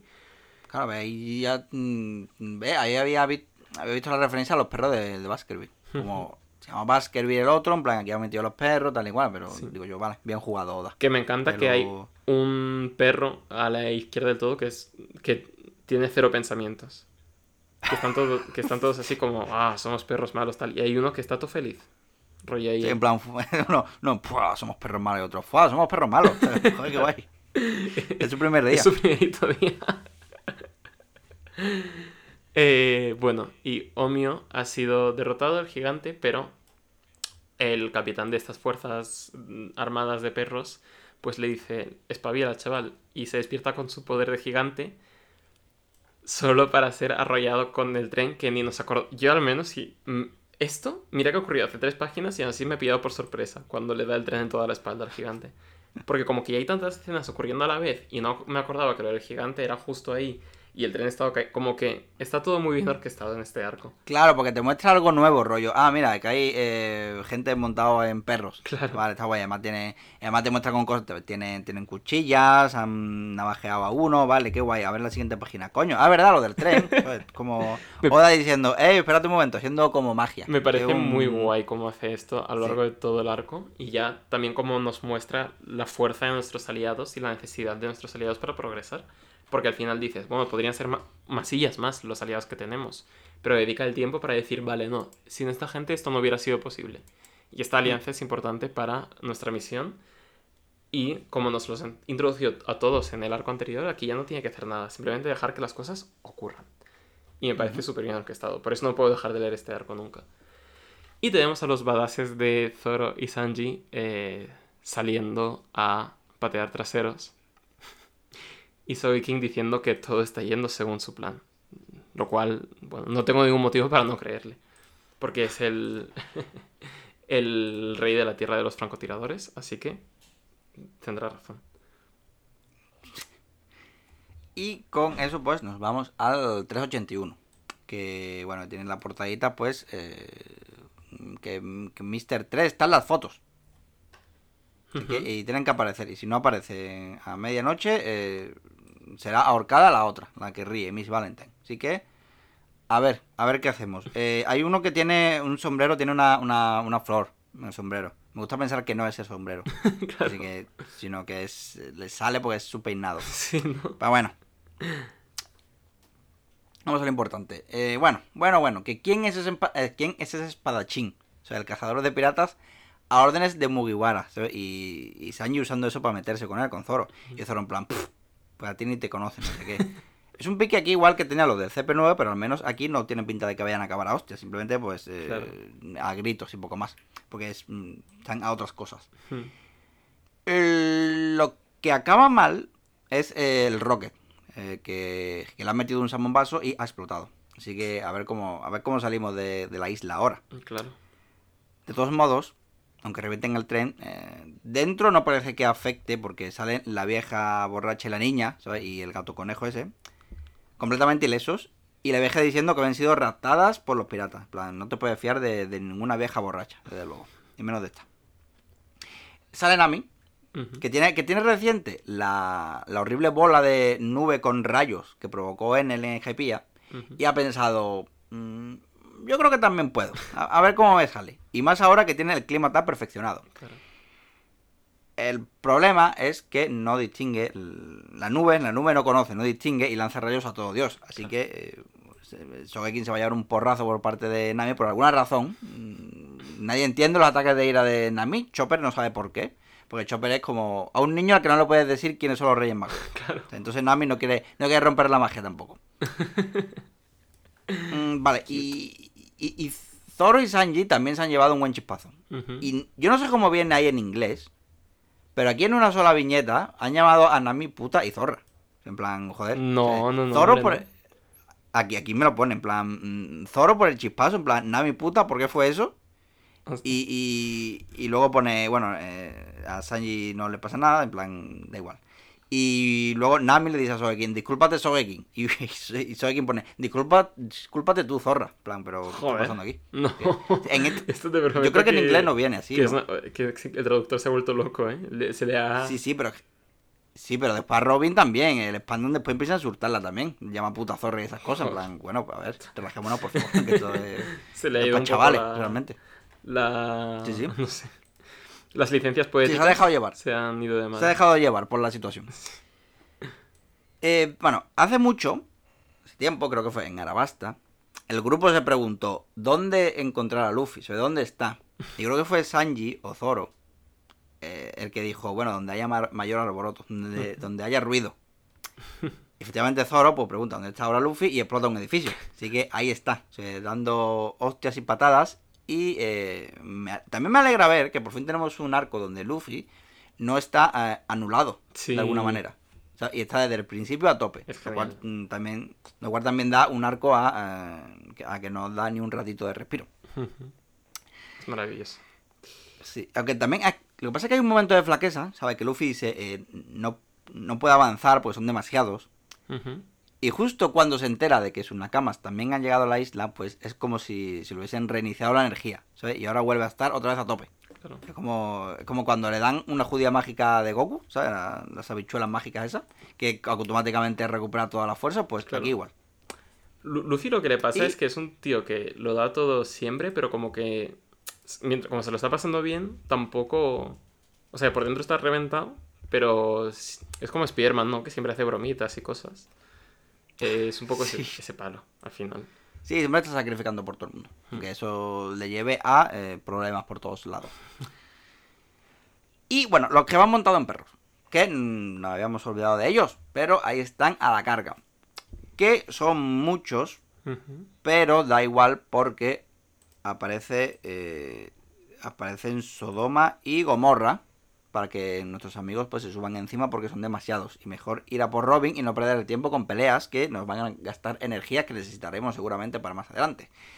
Claro que los perros no se van a dar por vencidos. Así como... Porque su única misión es exclusivamente proteger esa puerta. Así que corren, corren detrás de los King Bulls y además saltan y, todo, pegan saltitos. Pauli dice, mira, se acabó. estoy hasta los cojones de los perros estos yo me encargo que por lo visto eh, tengo experiencia tratando con perros del gobierno. Así que Zoro, si los ves, diles que están despedidos. Y, Zoro en plan, claro, sí, me coño. un líder, como, como a mí me gustan los líderes, ¿no? De echados para adelante y con chulería. Y salta y hace lo suyo con las cuerdas. Del, eh, del mismo modo, eh, Freddy Mercury y el otro grandote hacen lo suyo. y, se despachan ya todos los perros. Eso que, que me mola el hecho de que vayan cada uno haciendo su misión y para que los sombreros de paja vayan a lo que haga falta, ¿no? No tenemos que luchar. Lo quitando de en medio para lo importante, quitando de en medio cosas, recogiendo y venga que vayan los chavales para adelante. De momento, eh, mucha gente para proteger la puerta, pero la mayoría son todos unos matados realmente. O sea que, a ver, lo gordo, lo gordo, tienen ventaja de estar por ahí en el edificio. Y con eso ya nos vamos al 382 en cuya portada, pues, eh, nos encontramos de nuevo a Mr. 3 intentando escapar de la isla. que, desde luego el tío hizo suyo, lo del 3. Se, supone, ya recordamos que le gustaba muchísimo ser ese número. Eh, y eso que se supone que ya los que no existen, pero él todavía siente que, tiene que llevarlo con orgullo. aun siendo contraproducente, porque lo van a pillar. ya todo el mundo sabe que ese tío con, con el 3 es un criminal. Aunque en verdad que la sudadera pone 33, igual es para despistar. Claro. Así que. Sí, ¿no? Mm, igual, es más listo, igual es más listo. 33, no sé de quién habla. Mm, ¿Quién será? Bueno, pues Sodome Gomorra, a tope, cruzando en Lobby, como unos tanques loquísimos, gigantes, como unos Land Cruiser, que es, que no lo sepas, un proyecto de, de los alemanes para construir tanques muy grandes, muy locos. En fin. Pues no lo sabía, la verdad. Eh... Ah, pues un sabías qué que soltaba aquí. En fin, eh, bueno, que no hay que lo detenga, da igual. Vamos con Spandam y, su discursito de villano. Que llegas a ver que llegas a ver que Frankie seguía vivo y que tenía que tenía los planos y las cosas habrían sido mucho más fáciles. Toma, nos ha jodido. Y si supiese dónde está el One Piece, también habría sido más fácil para Luffy. Pero no te jode, capitán obvio. El caso. Em, que Iceberg, después de la muerte de Tom, se puso en modo tiburón y se hizo con todos los astilleros. Y creó la compañía que todos conocemos. Y consiguió que el gobierno lo contratara y tuviera trato especial. Además que después se hizo alcalde de Water 7. Claro. Sí que estaba blindado y el CP9 no podía hacer nada. Pero Aokiji, recordemos, que es eh, eh, el almirante que nos encontramos en el arco de Foxy, que plantó la semilla de la demotivación en Luffy, pues ese chivó chivato, Chivas Pandan, diciendo que Robin iba para Water 7. E ideó el plan, con sus cambios, como llamar a una Master Call, pero que de momento va viento en popa, porque eh, además ahora tiene a su disposición las dos llaves para revivir las armas antiguas. Hmm. Así que ahora mismo tiene el poder de dominar cualquier país del mundo técnicamente. O sea que se, flipa muchísimo. Se viene muy arriba cuando son tirillas, pero bueno. Exactamente.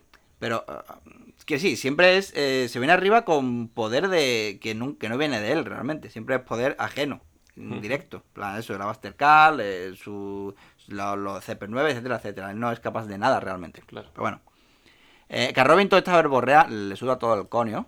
Que solo le interesa el por qué a Oki le ha permitido hacer la Buster Call. Buster Call, última. Sí, que, que es, una, es, una, pregunta que me hago yo, porque este señor tiene pinta de ser bastante patán, es decir... Sí, sí. Exactamente, se queda a la mínima con un. pisa un sello y se cae. En fin. De todas maneras, aquí Robin está como cuestionando eso, está cuestionando su autoridad. Y que exactamente todos pensamos que Spanda es un, un, mierda y más aún después de pegarle un puñetazo a, insultar a Robin después. Y aquí es donde digo, pone, no te atrevas a cuestionarme, puta zorra. Joder. Y dice, joder, macho, el traductor se puede relajar un poco. Es verdad que, oye, dentro del contexto, pues está bien tirado, pero. coño, pero no. No. Sí. Sí, vale. Pero que sí, bueno, que, que además dice que es una sucia descendiente de los demonios de O'Hara, que no sirve para nada, que le va a hacer daño, que la va a usar y después la va a tirar al, al mar. O sea, vaya, es un tío asqueroso. Bastante. Y que por cierto que han venido sus amiguitos a intentar rescatarla. Pero seguro que ya han sido capturados. Claro. Porque solo acabaron con cinco soldados, al final tampoco es para tanto. Si, si- si supiera lo que, lo que hay fuera. Claro, es que me encanta cómo o sea, sa- sa- sabe la satisfacción que nos va a dar ver a este señor perdiendo los papeles y lo va, Sí. lo va, cada vez va metiendo la pollita, ¿no? En plan de, oh, solo han derrotado a cinco soldados, no sé qué. Ah, ya, ya, ya, ya, veréis, ya, ¿no? En plan, Oda diciendo, ya veréis, ¿eh? Guiñando el ojo, en plan, eh, seguro que, que- que se ha dibujado por ahí eh, de fondo guiñando un ojo. En plan, ¿eh? Mira, mira, mira. De todas maneras, el dato de que. Eso, ese dato de, de que han sido capturados y tal, igual y tal, es el, lo único que hace reaccionar a Robin. Porque sus condiciones era que, que, ella saliera, que ellos salieran vivos.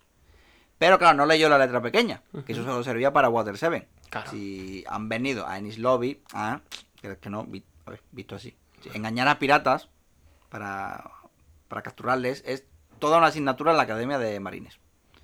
Hmm. Dice, todo, todo es inútil ante la justicia. Dice, a mí, persona- la verdad que me entra un- le entra a uno ir a homicida por ver cómo este tío está prostituyendo a la justicia. Pero bueno, dice, sí, el concepto de todo- justicia en general en esta serie y cómo lo usa cada, cada individuo y la marina, etcétera, es otro, o- otra tela que cortar. Sí, la verdad que sí. Dice, bueno, dice, sobre todo es inútil ante la justicia. Y lo siguiente que vemos es el puño de Luffy. Que como todo es inútil, excepto este tío, quizá. Que, que, bueno, que ya viene como una locomotora loca. Como un Axteris ante los romanos lanzándolo por, por los aires a puñetazos. Vol- volviendo con el CP9, Bue- Bueno pregunta eh, por los Mugiwara. Y se fija que el auricular del Den de Muchi está descolgado. Ujú. Ujú. Y Spanda dice, venga, eh, a los Frankie me lo mandáis a Impel Down y Robin al cuartel general de la Marina. Venga. Y cuando los barcos estén preparados, nos largamos. Así que, madre mía, el ascenso que nos vamos a pegar. Vamos a celebrarlo aquí con unas copichuelas. Pero Lucy dice que no, que no, que no va a celebrar un carajo porque el estatus no le interesa. Así que, que vale que Spandan sea el jefe. Pero porque lo dice el gobierno. Ajá. Pero mm, pues no está de acuerdo con sus decisiones. Es lo que quiere es sangre. Además saca los dientes así. Sí, sí, sí. Que Es un que aquí te fijas- depredador nato. Mm. Sí, sí. Además que te fijas cómo son los líderes. Luffy sí, es el más fuerte en su grupo y es el que está al frente ahora mismo peleando con todo Dios. Y jugándose la vida por una Nakama. Y Spandan es el líder eh, más débil, incapaz de, de mover un dedo, solo dar órdenes y esconderse detrás de su banda. De, de- que, que, que- que de unos asesinos que podrían acabar con él de, de un plumazo. Que está... Eh, que sí, Spandan está de líder porque el gobierno lo ha puesto ahí A dedo, sí. y no porque... Que, claro, no que porque, además se porque lo haya su ganado, padre era como influyente y demás. Exactamente, no se lo ha ganado como, como Luffy, que está ahí por. Porque el, el tío está ahí siempre al pie del cañón. De hecho, Luffy, bueno, llega a la puerta principal y se encuentra con Blueno, que ha hecho eso, su, su cosa de las puertas, de- Blueno, de, Blueno, portales, Blueno. que puede. Diciendo que es, eh, que es impensable eh, en la historia que un hombre haya llegado hasta ahí. O sea, que, que cuánto tiempo piensa alargar esta lucha. Y Luffy, pues recordándonos por qué es el mejor líder, por supuesto, pues responde que hasta la muerte. Hmm.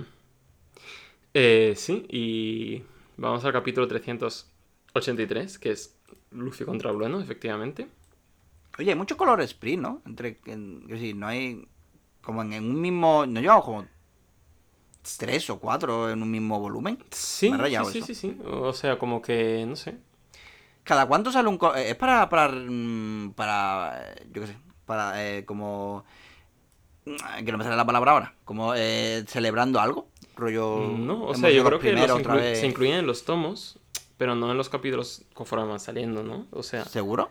No, no, mira, yo el otro día vi a un, a un nota eh, que, eh, oh, mostrando su Shonen Jump, la revista, y la, primero, eh, las portadas salen, sí, las portadas Antes sí, de cada- pero eh, esto, pero no yo sé. creo que el color split sí, ¿no? Que se pone como, como una especie de póster o algo así, pero estos son como muchos en un mismo volumen. Y ya, por eso que... Pero yo, claro que yo pensaba que era, plan, esto es especial, pues yo sé, termina un arco o algo así, plan, o eh, va a tomar una semana de descanso, pues como volvemos y tenemos aquí esto, o algo de ese palo. Pero yo que sé, que en este ya hay, hay muchas. Lleva como tres o cuatro en este volumen. Sí. No sé, Pero bueno, muy seguido. son unos regalitos la mar de majos para los fans, así que tampoco nos quejamos. Ujú. Este se llama The Winner Takes It All, como la canción de ABBA. Me pregunto si estaría escuchando mucho ABBA por la época. Uh, ahora se ha convertido en un... En TikTok me salen un montón de, de vídeos con, de, algo, de cosas, de momentos guapos del anime con, con Ava de fondo, ¿eh? Hostia, fíjate, Sí, sí. pues ahí tenemos el, el guiño inverso. el guiño inverso me ha gustado mucho el concepto. Em, bueno, el caso, tenemos esta pelea que se está dando, eh, en la que Luffy lo primero que le hace es llamarle vaca al, al Blueno, Mm. que bueno, me parece muy propio del personaje. Y me gusta Blueno en esta pelea, o sea, no diré que me cae bien, pero, mm, o sea, como que... sí, parece que trata a Luffy con cierto respeto a la hora de pelear contra él, como que le explica las cosas o sea, no es condescendiente, sino que realmente le está diciendo, oye, esto es así. No sé. Esto, esto ha pasado. Esto no, sé, no sabemos cómo, pero esto ha pasado y... Sí, me- me- le, le dice, oye, tú sabes que lo que va- estás a punto de hacer es un, es un crimen a escala global. Y vemos la bandera ahí ondear y demás. Luffy, bueno, pone su cara de, de pensar que es simplemente una interrogación, en plan de... ¿Qué dices, Pau? De que te, te- te siento cosas en- dentro de mi cabeza, pero no sé cómo interpretarlo, ¿no? Y, y Lu- Luffy solo, solo le falta preguntar quién, y cuando el otro le diga quién qué, le diga "¿Qui- qui- quién te pregunta. ¿Quién te ha preguntado? sí, es verdad. Pero sí. Y luego vemos a Sodoma que está contándole toda la historia toda la historia de su vida a Chopper por algún motivo, pues para yo qué sé. Ya que están ahí yendo con patines, pues para entretenerse por el camino. Por fin ha encontrado a alguien que le escuche, ¿no? Claro, Como lleva toda su vida que nadie le entiende y ha dicho, oye, aquí lo voy a soltar todo. claro, todos los traumitas. Que se ve que la familia de Frankie capturó un rey marino y Sodoma y Gomorra pues estaban dentro de su tripa siendo digeridos. Eh, así que Frankie dijo, bueno, pues nos los quedamos como comida de reserva por si acaso. Y ya está. Como Chopper. Así, mira, justo Chopper llegó así a la tripulación. Sí, sí, al final ser un, un animalillo te da, te da muchas ventajas porque sufres violencia, pero también te da ventajas porque, porque te cuidan por si acaso, por si hay que comerte luego. Así que... Así que eso. Vemos a la Galeila luchando contra los sabuesos estos. Y Pauli sacando fuerzas, siendo motivado por Luffy. Esta es una de las grandes habilidades de Luffy, más allá de ser un hombre de goma y demás. La de poder motivar a quien sea que haya a su alrededor. Y Blono les sigue contando de por qué no debería hacer lo que está a punto de hacer, que es que la organización conocida como el Gobierno Mundial posee esta isla, que es una afiliación de 170 países. Entonces, declararle la guerra al Gobierno Mundial es ponerte a 170 países en tu contra. Y 170 gobiernos que van a estar detrás de ti mm, buscando aplicarte la pena capital. Vamos más. Está Y, le está diciendo básicamente, nosotros somos de 170 países, vosotros no llegáis a 10 personas. Bueno, Luffy le dice que se aparte del camino y empieza a hacer estiramientos inmediatamente. Mientras le está contando todo el rollo, ¿eh? Cero respeto. Sí, sí, sí, no, no escucha. Ahí hace los buenos estiramientos, muy importante. Y la... el primer golpe de Luffy atraviesa el Tekai de Blueno sin ningún tipo de esfuerzo. A, mear sangre durante una semana. Y le pilla bastante de sorpresa porque le estaba dando aquí la charla y de repente se ve con la cara en, en el cemento, con lo que... Con lo que Blueno está igual ya recapacitando un poco sobre la estrategia que tiene que seguir. que este hombre, que este, que este chaval no entiende razones. Este chaval La no cara de, hostia, espérate, dice, que, mira, que el- no, que, que, El, el gobierno que este- mundial... con este tío no se puede discutir, que no se puede discutir con El esto. gobierno mundial, que sí, que no me cuentes historias. Yo he venido a por mi colega, nos la llevamos y ya vosotros haced lo que queráis, pero yo he venido a lo mío. Yo he venido a hablar de mi libro. Exactamente. Ha, ca- ha caído en la misma trampa que cayó eh, Mr. 3 en, en la isla esta de, de los dinosaurios, que es darle tiempo a reaccionar.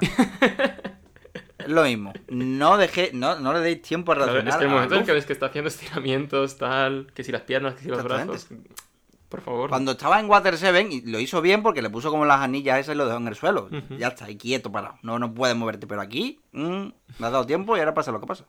Correcto. Em, y eso que eso, que Bruno que parece quizá de los más inteligentes del CP9, pero bueno. Ahí está. Eh, Sodoma y Gomorra siguen avanzando, pero Sodoma se lleva un cañonazo y está un poco en las últimas. Está Mm, fatal de lo suyo. y el resto dice, vamos a subirnos a Gomorra porque si no, esta lucha no tiene sentido. Y ahí dijimos que igual había que dejar gente atrás y vamos con todas las... Con todas. Y Gomorra sigue adelante, eh, pues llevando a la gente. Qué penica. En fin. Cap- Sacrificio necesario. Capi 384. Vemos a Mr. 3 navegando y vemos una misteriosa silueta Mm, eh, ¿Quién será? Bueno, que le dice que se detenga. No sabemos quién será. Pero otra silueta que tampoco sabemos muy bien quién es es este Sogeking que se ha quedado atrás. Mm, No es que mm, todo fuera según su plan, no, es que simplemente ha perdido el bus, no se ha subido a Sodoma, no se ha subido a Gomorra, le han dejado detrás. Bueno, A ver qué. A ver qué hacemos ahora. A ver qué hacemos. Que además mm, es como súper. Estábamos ahí con el clímax y de repente, coño, que estaba sobre ahí. Es que es- este arco es todo el rato eso, todo el rato olvidarte de cosas y que luego te las recuerde. Eh, Oda. Sí. No sé. Sí, sí, un poco. mm, Sí, es que lo que, lo que ha hecho antes, que te muestra cosas, te enseña cosas nuevas Sí, sí, sí. y te olvidas de todo. Creo que sí, vale. Es como. Creo que es literalmente el arco de dejarse llevar. Sí, sí, sí, por eso te digo que es. Y ya será Odar que te diga, espérate un momento. Te coge ahí de- del cuello y te dice, espérate un momento. Claro, y luego lo enlaza todo muy bien. O sea, en esta parte, en este programa no llegaremos a la parte de, de cómo suben todos a, a las escaleras y todo esto, pero al final todo acaba teniendo sentido, ¿no? Dentro de todo el caos. Eso es lo que me gusta tanto y lo que me tiene leyendo hasta altas horas de la madrugada, pero bueno. Eh, Soy King eh, quiere emplear la clásica técnica de Mortadelo de disfrazarse de alguien de la marina y pasar como quien no quiere la cosa. Hasta que ve que el gigante Omio, que fue derribado antes, está despierto. Y no solo está despierto, sino que está llorando porque eh, es un guerrero de Elbaf. Y ha fallado a su honor. Que esto es lo peor que puede haber para un guerrero de Elbaf. Que recordamos Ah. que Elbaf, em, bueno, el sueño de, de Usopp era ser un gran guerrero de los mares. Pero lo chulo de, de sus sueños, que ya lo comenté, que es que ya lo he ido cumpliendo con cada isla que he visitado, ¿no? No es como encontrar el Mm. One Piece, que es encontrarlo. Y ya tienes una meta final o ser el mejor espadachín del mundo, que tienes esa meta final, ¿no? Digamos que la meta final de Usopp la encontró en Little Garden, que es la de llegar a la tierra de los guerreros, que es Elbaf, de estos gigantes que no se achantan ante nada. Entonces tiene una conexión profunda con, con la historia de este gigante y con el honor que, que ha sido dañado. Y le pregunta, ¿no? Por Elbaf. Y Omio le empieza a contar la historia de cómo él era un pirata hace 100 años. Y... Hay un, hay, un, hay un amago de página negra aquí y, y el editor le dijo, no, espérate, que ya contaste esto, Oda, relájate. Claro. Y era pirata y tenían dos capitanes que empezaron a combatir. eh, así que decidimos volver a nuestro hogar. Y muchos, pues. mm, Volvieron, otros se perdieron por ahí. Y Kashi y Omio, tras 50 años, decidieron volver a buscar a sus líderes. Hasta que les interceptaron sus los marines, les eh, apresaron y les dijeron que los líderes estaban en la cárcel y que bajo la condición de que trabajaran 100 años como funcionarios, dejarían a sus líderes ir. Así que ya llevan la mitad del, del tiempo, llevan 50 años currando ahí. Y en teoría si curraban 50 años más, pues eh, estaría todo bien, ¿no? Que esto de el gobierno haciendo, o gente en general haciendo falsas promesas, es muy de esta serie realmente. Sí, empezando por Zoro, Sí. que era, que, que lo tenían ahí puesto en plan, si aguanto no que no aguanto, me dejan libre, ¿no? Ahora sí. Sí, sí, sí, no correcto. Era lo mismo con, bueno, Nami y Arlong, que le decía... Mm. eh, consigue todo este dinero y serás libre, todo este rollo. Bueno, en fin. Eh, jugadas muy sucias. Y eh, Usopp le dice, oye, se quita la máscara y todo y le dice, oye, que yo a tus eh, capitanes les he conocido. Eh, y estaban en esta isla, Little Garden, y seguían peleando. Te puedo dar todas las pruebas que quieras, ¿no? Y empieza a decirle todo esto porque el arma, mm, igual que el arma de Zoro es no parar ante ningún obstáculo que tenga, el arma de Usopp es hablar. Hablar y no callarse. Y- Y, lo más mm, mm, real que ha dicho, más sincero. Sí. No es una mentira. Sí, porque suena a mentira, la típica mentira que cuenta, pero esto no, esto es real. Esto es real y es real precisamente porque ha salido de su casa y ha empezado a vivir aventuras. Y cuantas más aventuras ha vivido, más aventuras reales puede contar. ¿No? Y esta es la primera vez que le vemos contar algo que es una leyenda y que realmente es una leyenda, pero que él ha vivido y que él ha protagonizado. Y bueno, vamos a volver con el juez Sí, este. en, gen- en general está muy bien de que, de que Uso recuerde que él quiere ser un gran guerrero. o sea, es un buen momento para ello, en general. Y que los gigantes le inspiran. Sí, está sí, bien sí. que, que Uso recuerde esto ahora. Correcto, y es que hay una cosa que tienen Luffy y Usopp en común, yo creo, que es eh, la capacidad de hacer amigos en el infierno. Que esto, eh, no todo el mundo de la tripulación es tan, no tiene, tiene tanto don de gentes, pero creo que Usopp lo que ha demostrado una y otra vez es que también tiene esa habilidad de que la gente esté a su lado, con sus palabras sinceras, etcétera, Sí. etcétera. Y en este arco que va sobre las fuerzas y las debilidades de cada uno, ¿no? También en parte. mm, pues es muy... eh, joder, está muy bien que eh, Oda marque las fuerzas de Usopp, que es la de conseguir que dos gigantes eh, vayan contigo no por violencia o por intimidación, sino por realmente motivarles y hablarles Mm. desde la sinceridad. Sí. En fin, seguimos avanzando con Gomorra, que Gomorra está pues triste porque Sodoma lo han dejado de lado. Y eh, eh, han llegado ya a lo que es el, bueno, el jurado, ¿no? Y hay dos torres a los lados y en cada torre hay una palanca. Entonces, si se tira esas dos palancas a la vez, se eh, baja un puente que conecta el jurado con la torre judicial. Recordamos que la torre judicial es nuestro objetivo por ahora porque es donde tienen a Robin y a Frankie. Y eh, está el... Bueno, eh, a Nami le su- le suena el zapatazo, ¿no? Y le dice a la vieja que Luffy está en la cima del jurado, ¿no? De este edificio que tienen justo delante. Y que está luchando Sí. contra alguien. Así que ya... La ha visto la niña, que la niña tiene muy buen ojo. Sí, la verdad. En general, esa niña que la- vio a Luffy entre los edificios y, y ahora lo ve allí en la lejanía. O sea, esta Eso- niña, eso es que ¿quién puede es? ¿Es mu- una raza de, de que tiene super ojos o qué pasa? la ojo, ojonomi, mm, no sé. eh, igual come mucha zanahoria. ¿Es cierto eso de que las zanahorias son buenas para la vista o era solo para que comiéramos Mm, zanahorias? No lo sé. Seguramente. No lo sé, yo no tengo ni idea de eso. Yo qué sé, cosa. Ya, bueno. Ne- negacionista de las zanahorias, no, pero yo qué sé, no lo Pero sé. casi. Eh, bueno, y hablando de fuerzas especiales, pues eh, vemos que hay unos señores con unas bolas de estas con cadenas que empiezan a atacar a Gomorra también. Las bolas con cadenas, pues las de Super Mario, estas que son... No, no, es que no sé cómo se llaman. Este dilema ya lo tuve una vez en otro programa de One Piece. Sí, porque, eh, sí, porque lo usaba el pelirrojo, ¿no? De Sí. Shandía. el cara este. Pero bueno, hay una, también una fuerza de ataque que son señores muy grandes que usan estas cosas. Así que, eh, pues estamos básicamente derrotados. Ya no tenemos ni a Sodoma ni a Gomorra. Pero lo que sí que tenemos es a dos gigantes a nuestro lado gracias a la insalvable ayuda de Sogeking. Que ha revivido el espíritu guerrero de estos dos gigantes que tienen deudas pendientes con los marines. Que también te digo, pobres marines, porque los que les engañaron fue hace 50 años. Que esa gente ya está jubiladísima. Claro, exactamente. No tienen culpa de nada. Bueno, pero Pero bueno, alguien tiene que recibir igual. claro.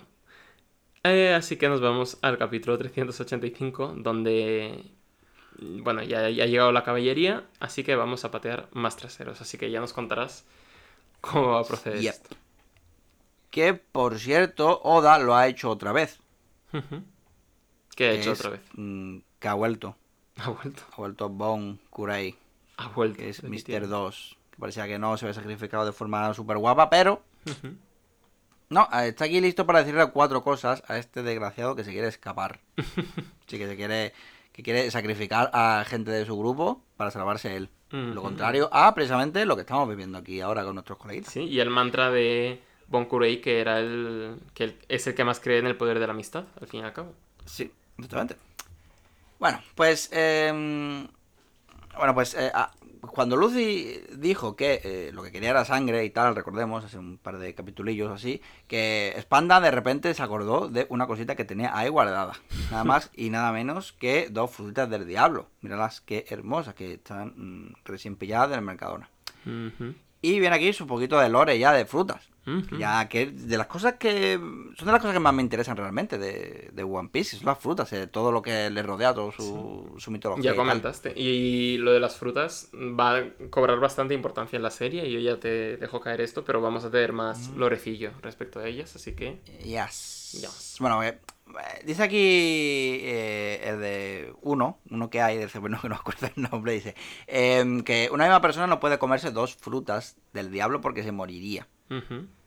Pues sí, me, me, me- me hace gracia porque parece que anteriormente había como leyendas, ¿no? De no poder ni acercarte a otra fruta Claro. si ya tenía poderes porque se pelarían los demonios y matarían al portador. Claro. Como, eh, parece una, una, una leyenda urbana. Que al final son un poco chulo. leyendas urbanas. Es decir, al principio, en el East Blue no había frutas prácticamente. Ha sido entrar al Grand Line que te las venden rebajadas en el Mercadona, en el Grand Line. Pero en el East Claro, Blue claro. tenían Luffy y poca gente más, realmente. Durante los primeros que- 100 que en- capítulos. Así, en, en- que en realidad es solo, bueno, eso, que se te... Que si se te... te- te- si se te muere, bueno, que si, se, que si matan al portador solamente sí, se come dos. Y, y lo, y lo mata con- Y- explotando, ¿eh? Que es bastante heavy, Guau. bueno, según lo que dice. Bastante guapo. bueno, de todas maneras parece que los científicos del Grand Line ya han descubierto el modo de, eh, de transferencia de poderes.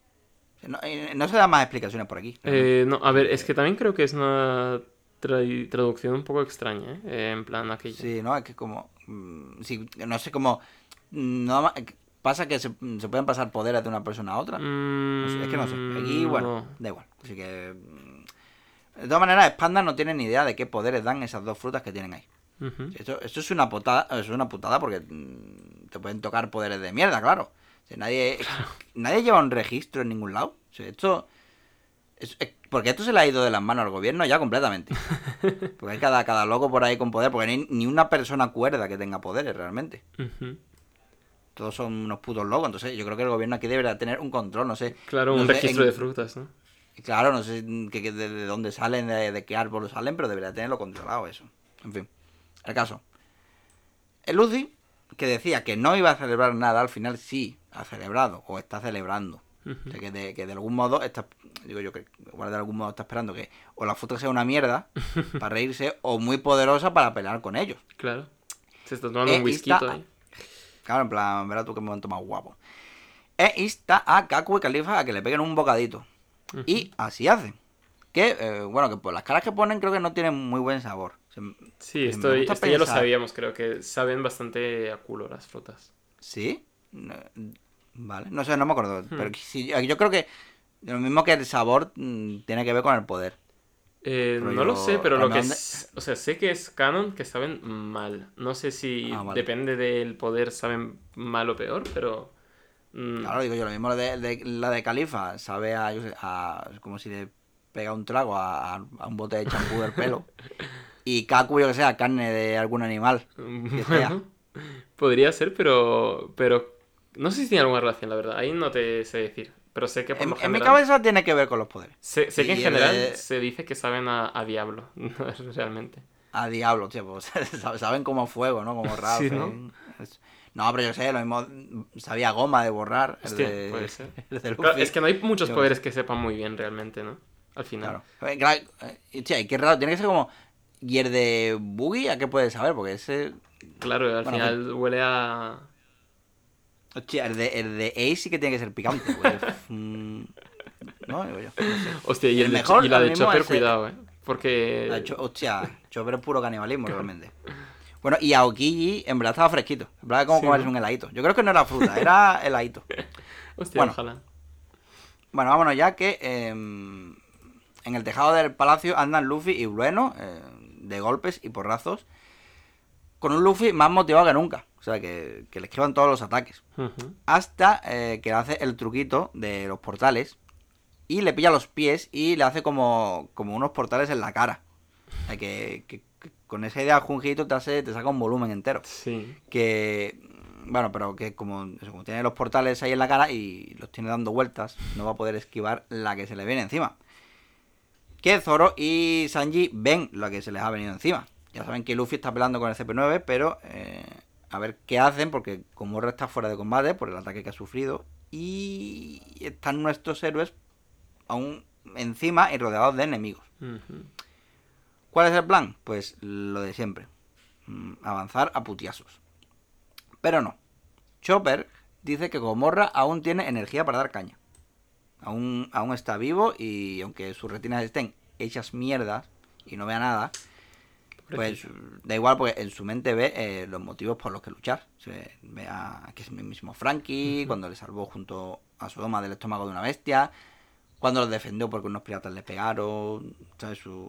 Es muy bonito el bailoteo, el bailoteo felino Sí, con Sodoma cuando navega, ¿sabes? Que Sí, a Oda le gusta darnos en el corazón varios pinchazos eh, repetidos, esto es normal. Que también, fíjate, Gomorra tiene las retinas hechas mierdas porque no ha seguido las instrucciones de seguridad que su amigo Sodoma sí, que es el de, la de ponerse las gafas de, de seguridad. es verdad. Las tiene ahí para hacerse sí, chulo y ya está. Pero fíjate que son útiles. Así que ya sabéis. Vale, pero igualmente eso, como veía, le servía para ver... Eh, era importante porque así veía después, pues, a su gente, a lo que Mm. a la que prometió llevar a cualquier parte, sí, porque la, la- la fuerza más poderosa de este manga es la amistad y la lealtad. Sí. Y con eso, pues, revienta toda la puerta y acaban llegando finalmente al Palacio de la Justicia. Creo. O parte, Sí. también. Sí, Y con eso pasamos al, sí, a- al 386, que eh, en la portada alguien está pidiendo ayuda. Puede ser Miss Valentine o Mr. 3, no sabemos. Bueno, en verdad es Miss Valentine porque ya no lo... Ya, si hemos estado atentos a las portadas anteriores, es Miss Valentine. Pero bueno. Vale. Ya en la torre judicial, Pandan está haciéndose el chulo con el Denden Muchi de oro, que representa el poder de la Buster Call, que, que- que no se lo dan a nadie. Que esté por debajo de Almirante, pero aquí se lo ha dado. Por Sí, los se, lo enseña a su ma- claro, se lo- se lo enseña a su mascota elefante que está mm, pasando de él completamente. Está, está pasando de su culo porque sabe que el que, que el de mucho de oro si se saca es para disparar, sabe que lo saca para enseñarlo es un parguela. Eh, bueno, y entra sin llamar un esbirro de Spandam que hace que se asuste mucho y que casi le da al botón del muchi de oro, Qué dando mm, que sido una desgracia. Dice que, que es una emergencia, pero que tiene el teléfono descolgado, como, mm, como ya vimos antes, y no hay manera de contactar con él. Es decir, que Euleno vio que tenía el teléfono descolgado y lo dejó así para eh, tenerlo comunicado. porque sabemos que Panda, pues, no nos cansamos de repetirlo, es un parguela. y ahora vamos a rematar la faena. Porque va donde Robin y Frankie, que, que están enca- encadenados, y va a chulear de, de la emergencia. Que seguro que es para informar que Luffy y compañía están hechos mm, fosfatina en el suelo, mm, derrotados y reventaditos. Entonces está en plan, a ver, dame, dame el dende mucho, venga, eh, pónmelo, pónmelo en manos libres, ¿sabes? Cuéntale, cuéntale a esta gente cómo están sus amiguitos. Y otro dice, pues nos están pasando la manita por la cara, porque de hecho está, mm, ya están en la plaza del Palacio de la Justicia y si se asoma por la ventana podrá ver mm, tremenda pose de putos que tienen ahí con el, el del cigarrito y el de las espadas verdes, el del pelo verde que diga. Veas. Bueno, que ahora Nami, Chopper, Zoro y Sanji pues están justo enfrente de la puerta de, de Palacio de la Justicia, que también es como exageradamente grande, como todas las puertas aquí. No sé qué clase de fetiche tienen con la marina con las puertas grandes, Sí. la verdad. ¿Está sobrecompensando por algo, quizá? Sí, puede ser. Eh, una, una bola gordísima se, se acerca, se acerca a ellos, pero afortunadamente hay un sapo gigante que se interpone porque lleva toda su vida practicando para este momento. Y los salva. Y huyen, pero Sanji los alcanza y los deja cao. Bueno, al menos a uno. Pues si, pues si se le ocurre volver a atacar, ¿sabes? Como mensaje. No, es para, no era para vencerlo, es para mandar un mensaje. Y llega la marina a la carga, eh, diciendo que no va a poder, no van a poder pasar por esa puerta. Y Zoro dice, bueno, eso será tu opinión. y de unos tajazos abre un hueco por la puerta y ya está, y ya pueden pasar como una, como una gatera, están por ahí. Correcto. Y, en fin, pues un informe que ha dejado blanco a Spandan, que se crea una, una máquina y mira. Qué satisfactoria es cada viñeta de Spandan flipando cuando le dicen lo que está pasando realmente. Sí, que sí, se le cae hasta el moquillo joder, del... y los sudores y todo, sí, sí. Es genial, me parece Y impresionante. es que, y, y además, los gigantes se han unido a los Mugiwara, o sea, Claro, en, las bajas eh, son eh, en plan, la situación, que, que recordamos que creía que la situación era que había derrotado a cinco personas, Luffy. Claro, y al final todo lo contrario, sí, porque las bajas son incontables, Luffy ha desaparecido, mm, está la cosa fea. Sí, y en la historia de Ennis Lobby nunca había ocurrido nada así. Y Frankie, por supuesto, puede ser parte del ojete. Obvio. Pero, sigue- pero Robin, por lo que sea, sigue seria, como es ella, le gusta estar... Sí, es precavida. Y- mm. Ve, Y en el siguiente capítulo, que ya te toca a ti, es- tien- tenemos otro Color Split. Mm, pues sí, tienes razón. Que me parece muy guapa, que me parece muy chulo, por cierto. Ahí eh, practicando lo que es la caballería. Eh, sí, sí, sí, está bastante guay. Estaba viendo a ver quién había ganado, si Luffy o Zoro, pero no se puede dilucidar, ¿no? Realmente. Mm, Es- está- es- están es Luffy y. Zoro como haciendo un... ¿Cómo se dice esto? Una justa, Una justa de, justa de caballero. Sí, yo diría que ha ganado. Yo diría que ha ganado mm, Luffy. Porque creo que tienen algo como que, que tienen que manchar el escudo, ¿no? Y el que ha manchado el escudo es. Tienes razón, digo. Yo creo razón. que. No sé, digo yo. Bueno, está Chopper ahí de árbitro, pero está mirando para otro lado, así que... Bueno, espabila Chopper. En fin. Eh, está intentando Spandan comunicarse con el juez. Bueno, con el juez Baskerville, que eh, recordemos que el del medio de los tres es el neutral, al que no paran de golpearle cabeza, con cabezazos los otros dos. Eh, que le dice que la situación está complicada porque ha ocurrido lo peor, que es que hay un tornado en- dentro de lo que es la corte. Vaya, que, está regular. Que están invadiendo los piratas, que hay un señor de... Bueno, no sé. Hay un señor con tres espadas ahí, una para cada una de mis cabezas, lo cual no me reconforta nada, le está diciendo. Y nada, conforme los piratas mm, toman la corte, pues el otro, el juez está intentando empezar el juicio. Pero Zoro, como no sabe el- eh, escuchar, pues le da bastante todo igual. Así que van a seguir por la escalinata para llegar a Nico Robin, bueno, a donde está Luffy para salvar a Nico Robin. Que por supuesto tenemos a Sanji intentando llegar el primero para salvar a Nico Robin antes que todos. Luego tenemos a Zoro mm, haciendo una speedrun de perderse. Creo que nunca le Sí, habíamos es visto como- perderse tan rápido. Sí, creo que, que como el chiste, de los más graciosos de Zoro perdiéndose. Sí, creo que es este. Creo que sí, se preguntan por qué. mm, hay dos notas que se preguntan por qué Zoro no es el capitán y creo que es el momento en el que dicen, vale, ya sabemos por qué no lo es. Es que el récord, tres viñetas ha tardado en perderse, ¿eh? desde que le dicen cuál es el camino hasta irse por el otro. Me parece maravilloso. Y bueno, ya tras el, el descuido y lo del capitán que dices, pues ya van por el mismo camino. Pero el juez les va a atacar eh, y Zoro se va a quedar para luchar contra él. A lo que la Frankie Family le dice, oye, descuida, que para eso estamos nosotros. Tú ve a lo tuyo. Y ya vemos como todos los aliados se han ido quedando luchando contra eh, quien hacía falta, ¿no? Y hemos tenido, eh, nos hemos ido quitando capas como las cebollas.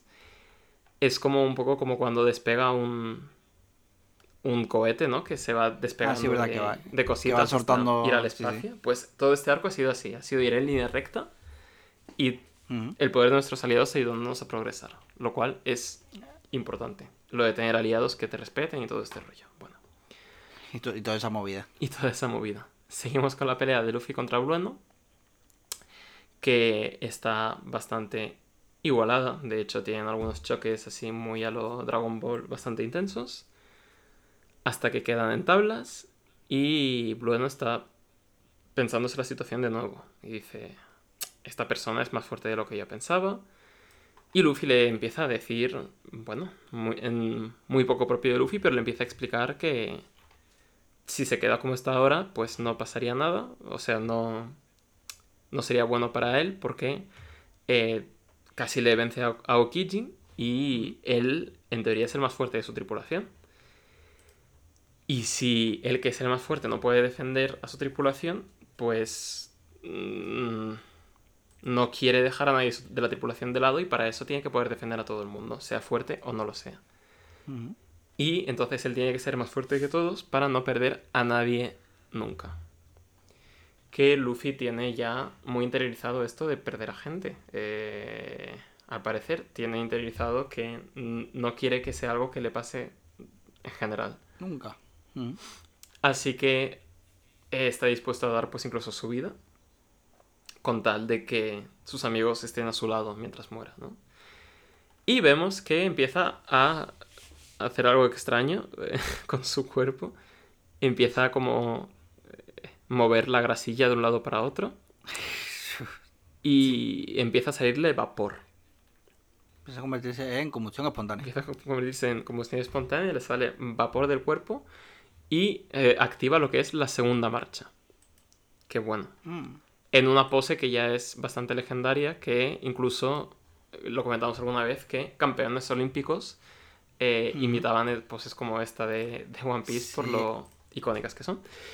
Esta, creo que sí, que me lo comentaste. Creo, y de, la de Frankie la de Frankie también. también. Creo que la Sí, sí. Y no sé cuál más. Y eh, aquí está activando pues un poco pues un Kaioken extraño. Eh, no sé, está teniendo un... Pues le está saliendo vapor del cuerpo, chico, yo qué sé. Y está teniendo más reflejos que nunca.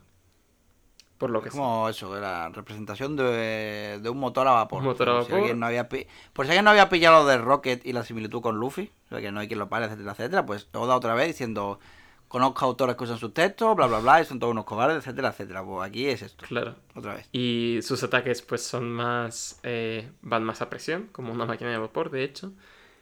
Y le dice a Bruno que, que bien que le... que haya ocurrido este enfrentamiento, que le ha venido bastante bien. Y Bruno se retira un momento a su dimensión oscura para pensar eh, que él esperaba que no pudiera flanquear lo que es el TK y todas estas cosas, o que incluso que pudiera parar sus ataques, y aquí estamos. Claro, es, el, es el típico momento en el que un personaje de manga que es muy fuerte se da cuenta de que alguien que considera inferior es ahora más fuerte. Sí, Pero como, como él ha dominado algún movimiento o, alguna técnica, ha decidido no mejorar más porque total, ya es la hostia. y, Y sin olvidar, claro, siempre viene alguien por debajo, algún flipado que quiere ser número uno en algo y le toca la carita. claro, y Eso está le inspirándose a incluso en, técnicas de CP9 para atacar, ¿no? Con... Está viendo pues eso que el TK y es ejercer la presión en un punto con mucha fuerza en un momento, etcétera, etcétera, que es como un empujón ahí potente. Y... Claro, es- claro, él no, bueno, no ha mejorado, pero sin embargo Luffy pues le ha pegado su bidón porque era necesario, porque ha encontrado gente que, que le superaba. Claro. Y Bueno no, entonces Bueno se ha quedado ahí que no quería nada. Claro, y Luffy le dice, bueno, ¿quieres ver algo más? Y el público, sí, queremos ver algo más. Y Luffy está ahí a punto de morderse el dedo para convertirse en titán, pero eh, no ha surgido. Así que Blueno queda derrotado, CP90, sombreros de paja 1. Me gusta mucho este combate, primero porque es eso, se sale un poco de la fórmula de que Luffy está inhabilitado y el resto de sombreros de paja luchan contra la gente más débil, etc. Y segundo porque este po- power up está, no sé, está guay. Lo único que no me convence es que lo haya aprendido fuera de cámara, Luffy. Sí, porque nunca se le ve entrenando, ¿no? Nunca- Sí, o sea, en, en este arco pasa varias veces que hay como técnicas que surgen un poco, que están guapísimas, pero no tiene esto de, no sé, como en Arabasta que teníamos técnicas que se desarrollaban mientras peleaban, ¿no? Como lo de Zoro de cortar metal, lo de Nami que había encontrado su arma nueva, que se le había hecho Usopp y demás. Y aquí es como que no tiene tiempo Oda de meter Sí. estas narrativas y he dicho, quiero técnicas guapas igualmente, las voy a meter, que me parece guay. Aquí creo que ha sido un poco más eh, de reflexión de Luffy. Claro. Plan, tengo que hacer esto, eh, porque Luffy es... mm, Sí, es una, inevi- un- una Quiero- inevitabilidad que O sucede. sea, quiero, quiero hacer esto y lo voy a hacer. Entonces Luffy ha reflexionado en plan, tengo que mm, ser más fuerte y vencer a esta gente, así que lo voy a hacer. Claro, a nivel Y- temático me parece muy guay y luego la técnica me parece muy guay porque es eso, al final, esta serie, los poderes eh, se basan mucho en la imaginación que tenga su portador realmente, es decir, la imaginación es el límite. Mm. Y el cuerpo, tener el cuerpo de goma da muchas posibilidades. Ya comentaremos de qué va esta segunda marcha en el siguiente programa o en el otro, pero bueno, eh, por ahí lo dejamos. Y eh, por otra parte tenemos a Sogeking capitaneando a los dos gigantes y abriéndose paso y la rana deteniendo a todo el mundo fuera de la torre de la justicia. Luego la Frankie Family subiendo por las escaleras y luchando a espadazos contra los soldados, que, bueno, los marines que hay ahí. Eh, está todo con una intensidad máxima. Todo para que los sombreros de paja puedan subir a lo alto, a la azotea en la que se encuentra Luffy. Y eh, bueno, eh, Spandam dice, oye, esto es insostenible, vámonos ya a la puerta de la justicia porque nos rompen la celebración. Yo ya tenía comprado el champán, Eso que, que me estoy viendo que me la lían, esto. que me la lían, así que vámonos al infierno, les dice. Eh, y ya nos ocuparemos de los piratas más adelante. Eh, y aquí tenemos a la vieja... A la vieja Kokoro, Deja borracho. la vieja borracha, como haciendo un poco del bardo, un poco del narrador de esta aventura, de esta leyenda que se va construyendo en directo. Que, le, que dice, alguien con sentido común no habría tocado esta isla nunca. Pero, nieti- nietita mía, mírame, porque pase lo que pase ahora, ganen o pierdan, sobrevivan o no, el mundo va a estar completamente conmocionado por lo que está ocurriendo aquí hoy. Esto que está ocurriendo ahora va a cambiar el mundo. Cuando esta batalla termine, eh, el, ese niñato del sombrero de paja será conocido en todo el mundo, dice la vieja mientras Luffy exclama llamando a Robin, diciéndole que ha venido a por ella, con toda la fuerza que le queda a los pulmones. Y eh, llegamos a las dos horas, gente. Casi, hostia. Así que vamos a dejarlo en este pedazo de cliffhanger. Mm, Vale, ve diciendo tú eh, lo de las redes y toda la movida, porque eh, te voy a ser sincero, eh, hasta justo hace dos minutos así que me ha venido a la cabeza el, el recuerdo de, hostia, que me tocaba a mí poner, poner musicote y no lo, no, no tengo pensado. Espérate, así que ve diciendo tú la- mm, las cosas y ahora voy Vale. yo y te digo... Tras esta canción. dificultad técnica, vamos a recordaros que, como siempre, nos tenéis en Twitter, dos piezas tuitean. Luego yo soy pique con K barra baja barra baja 97. Tenemos a Movisaurio, el dinosaurio de las películas también. Eh, estamos en Evox, en Spotify, etcétera, etcétera. Y nada, eh, Y- apreciamos mucho Vale, ya. Vale, lo tengo. Sí, vale, bueno, y demás. Y Jesús nos va a unos likes, unos comentarios. Yo eh, el, el otro día fui a, a Isla Mágica. Estoy improvisando y se me ocurre. No, y había. Y pusieron una música que parecía muy de piratas. Y. que con- era rockerillo, pero no sé, como rock pirata. Es que no sé si es un género así, pero. No es del grupo que voy a poner ahora, sino que me acabo de acordar. Y hay un grupo que sí hace este estilo, que se llama eh, Flogging Molly. Anda, sí. Y hay una canción que me ha recordado que se llama Salty Dog, que me puede, que puede venir al pelo aquí. Correcto. Vale, vale, Así vale. que voy a poner el Salty Dog de Flogging Molly, que está muy chulo. De rock pirata, que probablemente sería el género favorito de Luffy. Ujú. Si voy a escuchar la Y música. ya estaría. Pues os dejamos aquí con un poquito de Flogging Molly y volvemos la semana que viene, gente. Venga, hasta luego. Chao.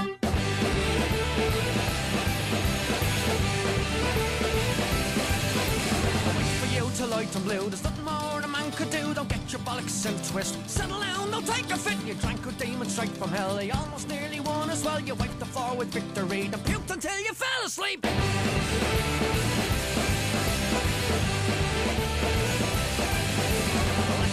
Banshees wail. These boots will never feel like jail. You crawl into an empty boat. To go from Mexico. But Curtis came and so did you. From the ashes, jarred and blue. Smelling like a salty dog. Back from hell where you belong.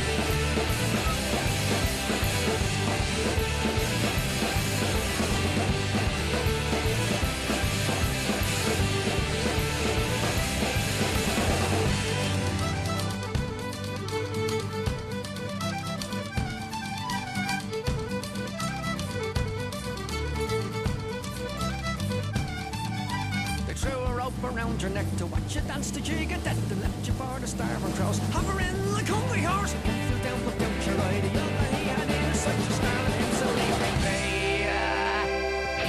I need the burger so I can see.